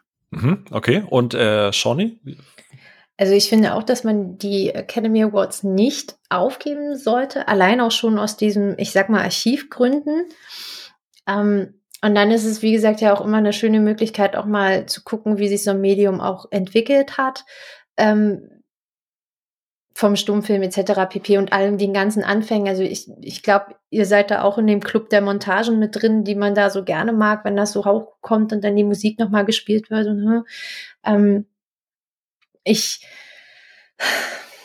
ich finde es halt doof, in Anführungszeichen, dass sie halt natürlich von den Zuschauerzahlen so ein bisschen abhängig gemacht wird. Ich kann das alles nachvollziehen, deswegen kommen ja auch diese Red Carpet Show und wie siehst du denn aus und welche Kleider und so. Das muss ja alles mit dabei sein, damit das Ding auch ein Event wird, damit man im Notfall halt nicht nur den Cineasten hat, in Anführungszeichen, der halt wirklich sagt, ich klopp das durch, die acht Stunden, ich freue mich darauf, ich liebe Film, sondern damit man da halt auch, sage ich mal, jemanden ranholt, der halt sagt, ich möchte halt nur die Kleider sehen. So, und ähm, das eine geht schlecht ohne das andere. Und gerade heutzutage, wo ja so viel in so vielen verschiedenen Kanälen ausgelagert wird, die Leute viel mehr Zeit auf irgendwelchen anderen Plattformen verbringen und sich nicht mehr so dringend an Sendepläne halten, es, es wird interessant werden, wie die Reise für die Academy Awards da wird, aber ich glaube auch nicht, dass die so nicht mehr stattfinden würden. Ich könnte mir vorstellen, dass sie vielleicht irgendwann mal so, so sind, wie sie damals angefangen haben. In zehn Minuten wird runtergerattert und dann ist gut.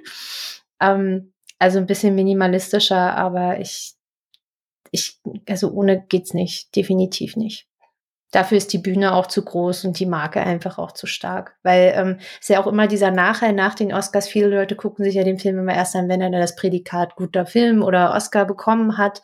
Dann gucken sich die Leute den tatsächlich nochmal an. Vorher machen sie das vielleicht doch nicht so. Und das hilft vielen Filmen, glaube ich, auch. Ähm, oder da brauche ich das Glaube, kann ich da wegstreichen. Das hilft vielen Filmen einfach auch nochmal in der Kinokasse ein bisschen zu glänzen oder dann vielleicht doch nochmal ins Kino zu kommen. Und dafür ist das Ding zu wichtig. Onno, magst du irgendwie noch äh, was hinzufügen? Ach so, ich bin ja schon, äh, ich fühle mich gerade, als wenn ich die Podcast-Folge gerade selber schon live höre. Weil ich ja schon länger nichts mehr gesagt habe. Nee, also ich finde die, die Oscars äh, äh, schon noch wichtig. Weil sie, für mich sind sie sozusagen so die Champions League der Filmpreisverleihungen und sie zelebrieren ja auch irgendwo äh, das Medium Film an der Spitze, im Prinzip so auch ja an der Mainstream-Spitze, an der Hollywood. Ähm. Und ich meine, ich denke mal auch, dass die Zuschauer dieser, dieser, diese, diese Kurve nach unten ganz klar mit der Corona-Situation zusammenhängt, weil ich habe die letzten Jahre schon gerne die Oscars gesehen. Ich habe gefeiert, wie nochmal was, wo Parasite dann auch noch bester Film bekommen hat, oh, nach, ja. bester, oh, ja. nach bester fremdsprachiger Film. Also da habe ich wirklich gejubelt, weil ich damit nicht gerechnet hatte. Und ähm, deswegen, und bei mir, ich kann es jetzt nur meine persönliche, weil ich habe mir dieses Jahr die Oscars nicht aus äh, angeschaut, aus dem Grund, weil ich äh, halt auch keinen der Filme kannte. Gar mhm. keinen. Und es ist halt nun mal so, es lag jetzt nicht daran, also man hat ja, hätte viele vorher gucken können, auch per Streaming, Netflix oder Prime, aber ich habe es einfach nicht getan. Und warum? Weil ich keinen Bock aktuell in der aktuellen Situation auf so eine Art Filme hatte. Es sind halt alles Dramen, schwermütige Filme und ich, wenn ich abends äh, mich auf die Couch flack, flack, dann will ich was anderes gucken, ne? Und äh, hab, ich meine, jetzt habe ich mir gestern mit mit schwer Wehmut hier äh, hier Dark Waters angeschaut, der ja auch, weil die die Leih, äh, weil die Leihzeit ausfiel, und da habe ich schon wieder gemerkt, wie wie schwer es mir fällt, die Dramen zu schauen. Und das ist halt das, was du auch bei den Oscars hast. Und deswegen hatte ich vorab nichts geguckt, deswegen habe ich auch die Oscars nicht verfolgt. Und ich kann mir vorstellen, dass es halt eben vielen Leuten auch so ging, dass sie die Filme nicht kannten und es kam nichts ins Kino und dieses Zelebrieren dann eigentlich äh, von so einem Filmjahr danach, äh, was eigentlich im Februar der Fall ist, das fällt ja alles weg und ich denke mal, dass das auch ausschlaggebend für den Einbruch war und ich kann mir vorstellen, dass die Zahlen auch wieder deutlich hochgehen, wenn das mit Corona sich mal legt. Bleibt zu hoffen, so, würde ich sagen. Ne? Ja, und dann, ich freue mich dann auch die nächsten Jahre wieder äh, so eine Nacht durchzumachen oder sowas, weil es schon cool ist. Aber dieses Jahr habe ich mir gedacht so, hey, ich kenne keinen dieser Filme, ich kann mit keinen connecten, ich kann mit nichts mitfiebern, ne? weil man fiebert ja eigentlich immer mit, dass so der persönliche Liebling gewinnt oder, ne, wir haben es ja auch vorhin schon gehört, wenn dann der persönliche Liebling nicht gewinnt, dann fühlt man sich teilweise irgendwie angegriffen, nicht angegriffen, aber äh, enttäuscht oder, ne, also das gehört ja dazu, dieses Mitfiebern. Mein Lieblingsschauspieler oder Schauspielerin mein Lieblingsfilm oder äh, Lieblings, äh, was weiß ich, was, äh, äh, da fiebert mir, dass das Ding gewinnt. Und das hätte ich dieses Jahr nicht gehabt und deswegen habe ich es nicht geschaut. Ja, kann ich tatsächlich einfach so unterschreiben. Ich hätte mal noch eine Frage an euch, äh, was das Thema äh, die die äh, Macht der Oscars angeht oder die die Auswirkungen.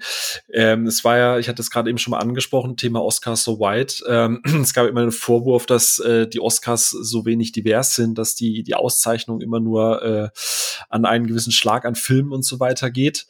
Ähm, das hat sich ja die letzten Jahre, äh, finde ich, sehr positiv äh, verändert. Ähm, in diesem Jahr äh, ja auch mit äh, hier bester Film mit ähm, äh, äh, hier no, Man, no Man's Land. Nomadland.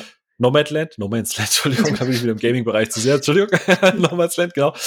Ähm, da habe ich mich tatsächlich die letzten Jahre immer gefragt, ja, die Academy ist natürlich auch eine Anzahl an Menschen, ein Schlag an Menschen, der da äh, über Filme entscheidet, wer jetzt hat gewinnt und wer verliert. Ähm, aber seht ihr, dass das ein Problem ist, das jetzt die Oscars direkt betrifft? Oder ist das nicht eher ein Problem, das sich eher an Hollywood, sage ich jetzt mal, richtet und dass man die Oscars vielleicht nutzen müsste, um dieses ganze System da so ein bisschen zu verändern? Also ich sehe das Problem in Hollywood tatsächlich und ich sehe aber die Oscars als Plattform eine Lösung davon zu sein, weil sobald du natürlich diese Bühne nutzen kannst bei den Zuschauerzahlen, die du hast, auch wie gesagt, ähm, unter 10 Millionen sind immer noch unter 10 Millionen Leute, die sich das mhm. angeguckt mhm. haben, ähm, kannst du das natürlich als gutes Zeichen nehmen. So wie man sich halt ins Kind mal einen Film anguckt und dann denkt, ach, ach so, man muss Leute gar nicht anbrüllen. Man kann auch nett zu denen sein. Wow. Ähm, so, so ein bisschen. Ich, ja. ähm, das, ich, dafür finde ich, ist es ganz, ganz wichtig und da kann man die Plattform definitiv auch nutzen. Ähm, ich will mal nicht auf dieses Buch zurückkommen, aber doch, wenn man das dann so liest und dann diese ganzen Hintergründe auch versteht. Also eins meiner, meiner größten Hobbys ist ja bei Filmen auch immer dieses Vitamin B erkennen. Und Hollywood ist, man will es nicht glauben, es ist wirklich sehr klein.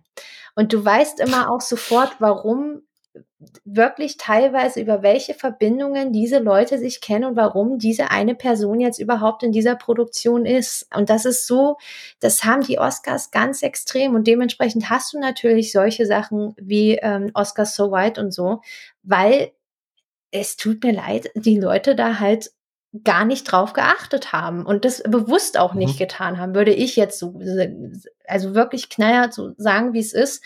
Und das ist furchtbar und das macht man nicht.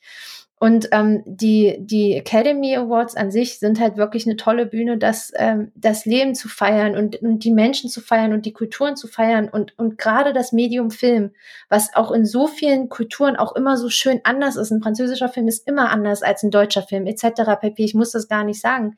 Ähm, das Medium ist am Ende wie ein guter Song wenn der Song gut ist und dich berührt, dann berührt der auch viele, viele andere Menschen. Und das ist bei Filmen genauso. Und das kann man auch ruhig auf der Bühne zeigen.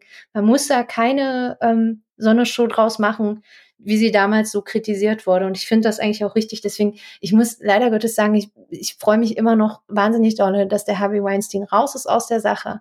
Ich weiß, dass höchstwahrscheinlich immer noch viele Preise da trotzdem gekauft sind, etc. pp. Aber ich hoffe, dass es einfach besser wird, weil du ja aufgrund des Internets sowas ganz schnell mittlerweile ja auch rauskommt und man dann vielleicht wirklich an dem Ruf auch wieder arbeiten muss und sich vielleicht auch ein bisschen mehr anstrengen muss. Und deswegen ähm, begrüße ich das alles, Diversität etc. pp. Ähm, ich wünsche mir das, weil die Welt ist halt extrem bunt. Und es ist toll, dass sie bunt ist. Das ist äh, eigentlich fast schon ein wunderschönes Schlusswort. ich möchte aber trotzdem noch äh, äh, gerne auch, äh, also äh, sensationell, ich habe fast so, fast ein bisschen Gänsehaut. Das war eine richtig schöne Ansage.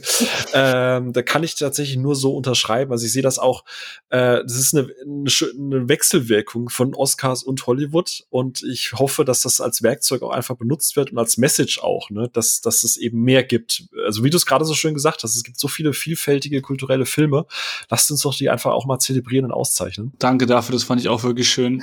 ähm, und ich glaube, man muss einfach auch mal ähm, in der Hinsicht eine Lanze sprechen für die diesjährigen Oscars. Ähm, ich glaube, ähm, also ich habe jetzt äh, vor kurzem halt äh, von einem bekannten Kritiker einen Abgesang auf die diesjährigen Oscars gehört, der sich sehr darüber beschwert hat.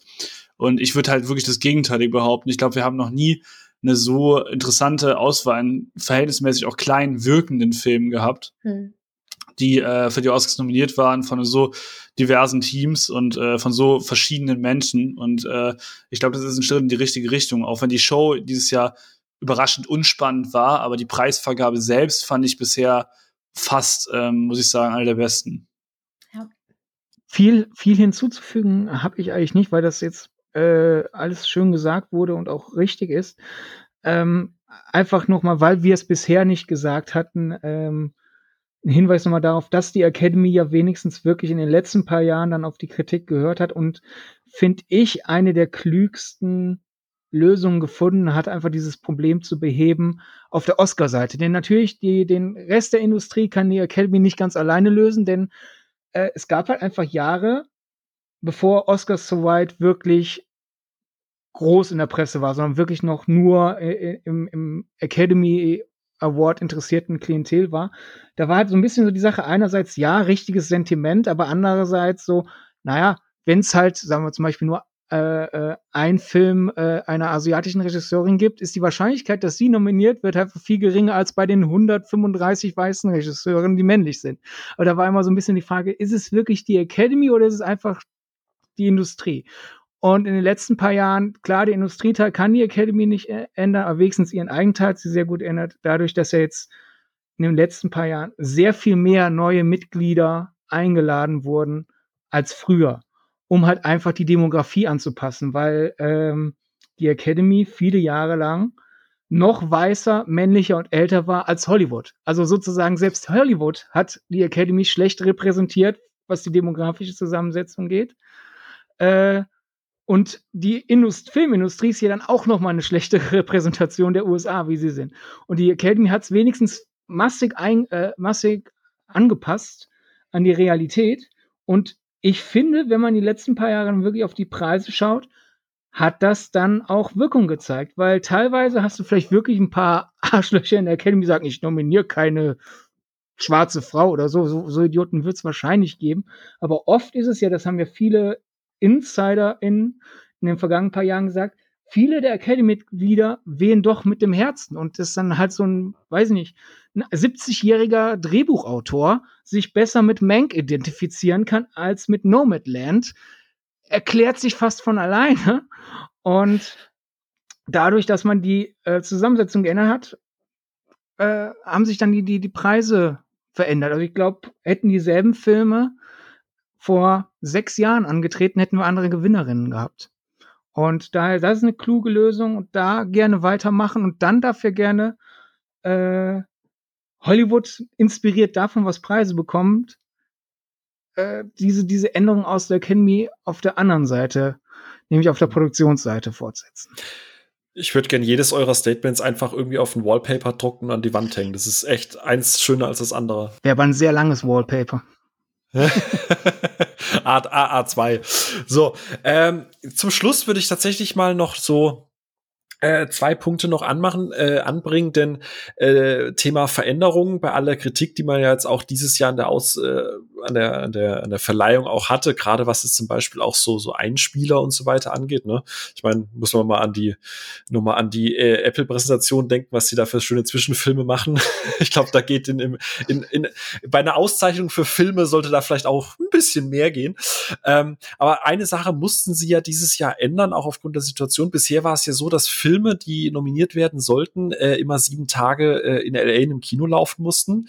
Äh, durch Corona hat sich das ja jetzt so ein bisschen verändert. Das heißt, äh, Irishman und so weiter, ne, das, das konnte ja direkt auf Netflix äh, publiziert werden und trotzdem nominiert denkt ihr, gerade mal vielleicht so, zum, so, so mit ein, zwei Sätzen, denkt ihr, dass sich das durchsetzt, dass das auch gerne so bleiben kann, dass wir dadurch viel mehr vielfältige Filme auch bekommen? Oder wird sobald, sagen wir mal, jetzt in der, in der äh, Post-Pandemie-Zeit, soll das wieder zurückgehen zu diesem, die Filme müssen vorher im Kino gelaufen haben? Weil diesen Clinch zwischen Kino und Streaming-Plattformen, der ist ja so alt wie die, wie die Thematik an sich. Jetzt mal zu, zu Felix geguckt. Ähm, soll das so bleiben, wie es jetzt ist? Findest du das gut oder sagst du, nee, äh, muss schon im Kino gelaufen sein? Also ich finde, Film wird sich immer weiterentwickeln müssen. Und ich glaube auch fest daran, dass es weiterhin Kino geben wird, sei es auf die alte Art oder auf eine neuere Art, dass nur gewisse Filme im Kino laufen.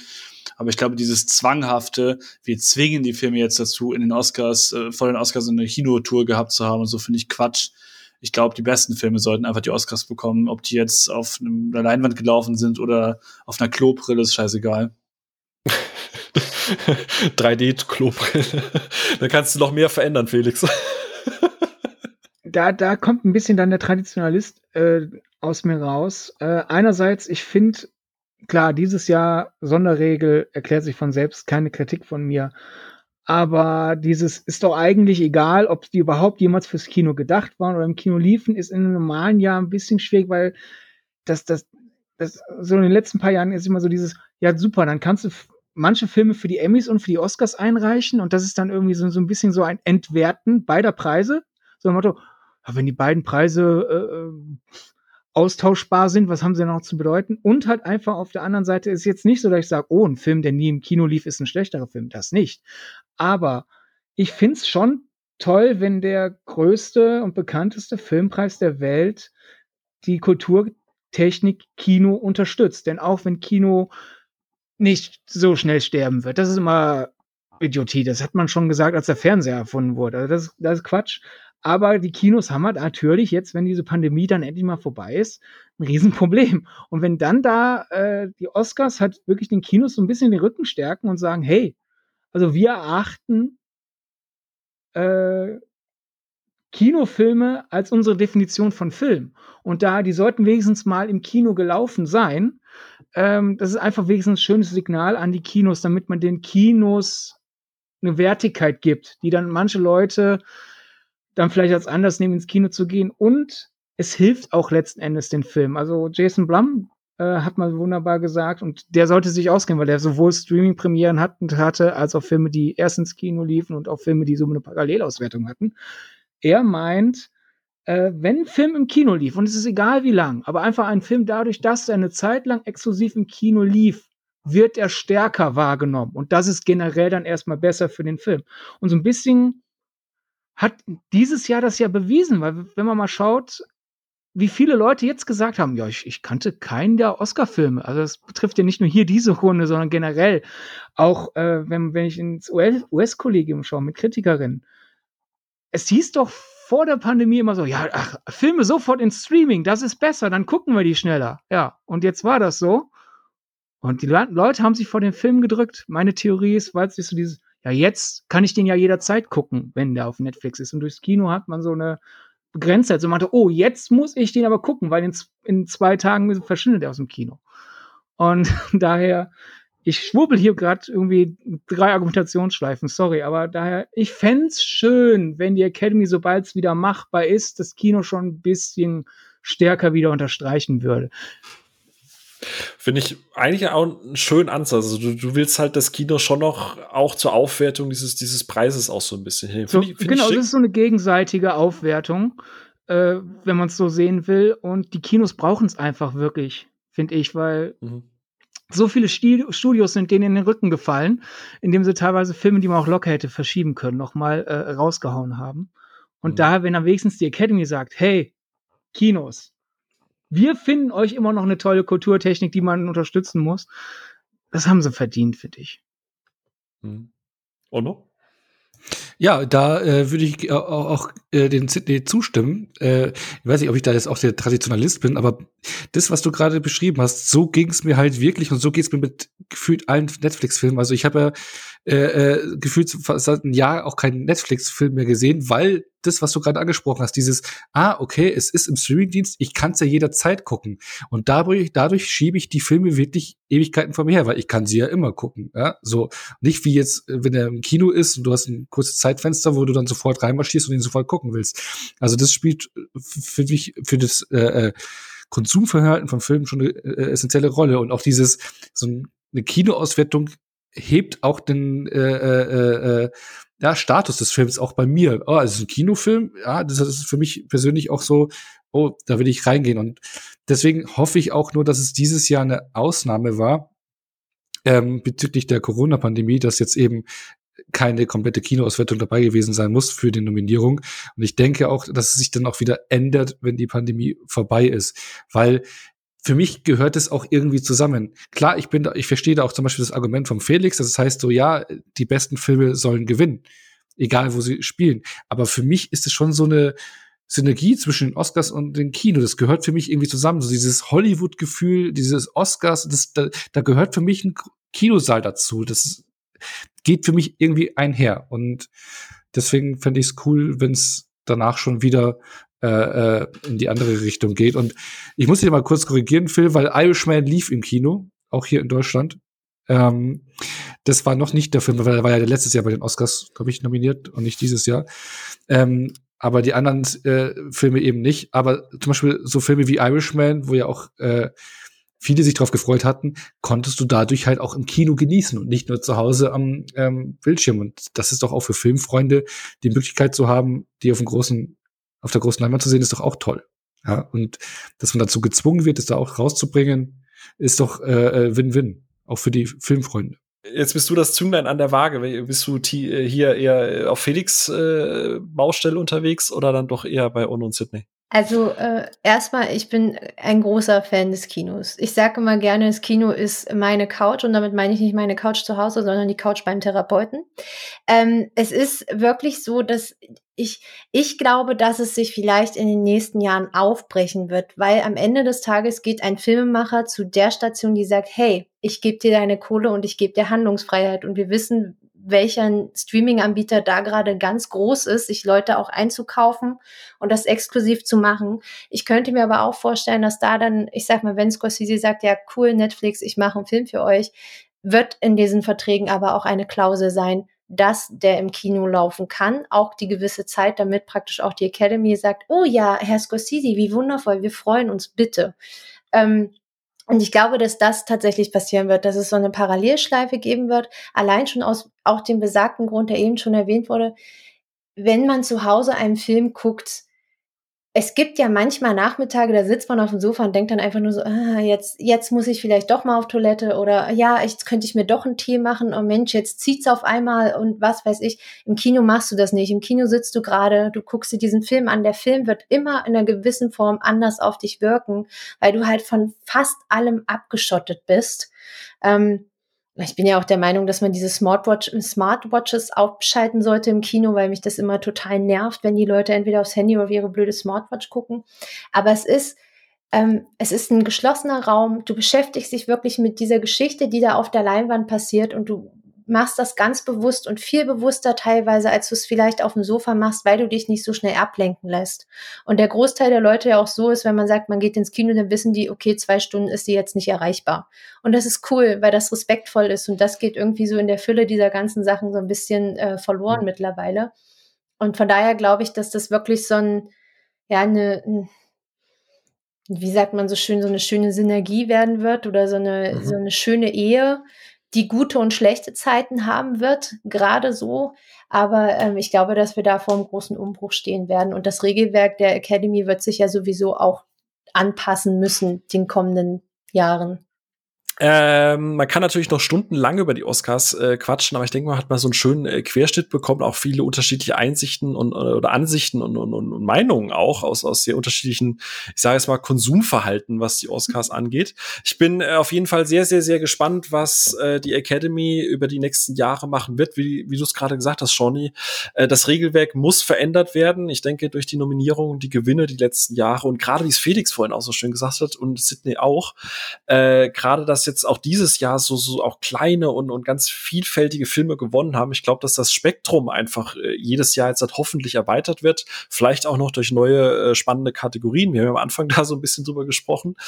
Äh, ich bin, ich bin gespannt. Also ich bin, äh, auch wenn es dieses Jahr vielleicht so ein Tiefpunkt war, aber es kommt, es ist ja immer quasi im dunkelsten, bevor äh, quasi die Sonne aufgeht.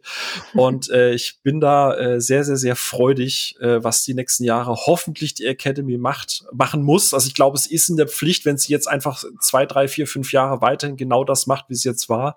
Ich glaube, dann ist wirklich der Punkt, dass wir uns nochmal zusammensetzen müssen und sagen, äh, kann das so weitergehen?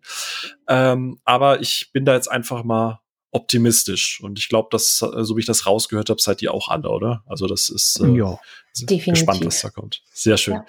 Ja. Gut, äh, ich danke euch. Äh, war heute wirklich mal spannend in, in so großer Runde.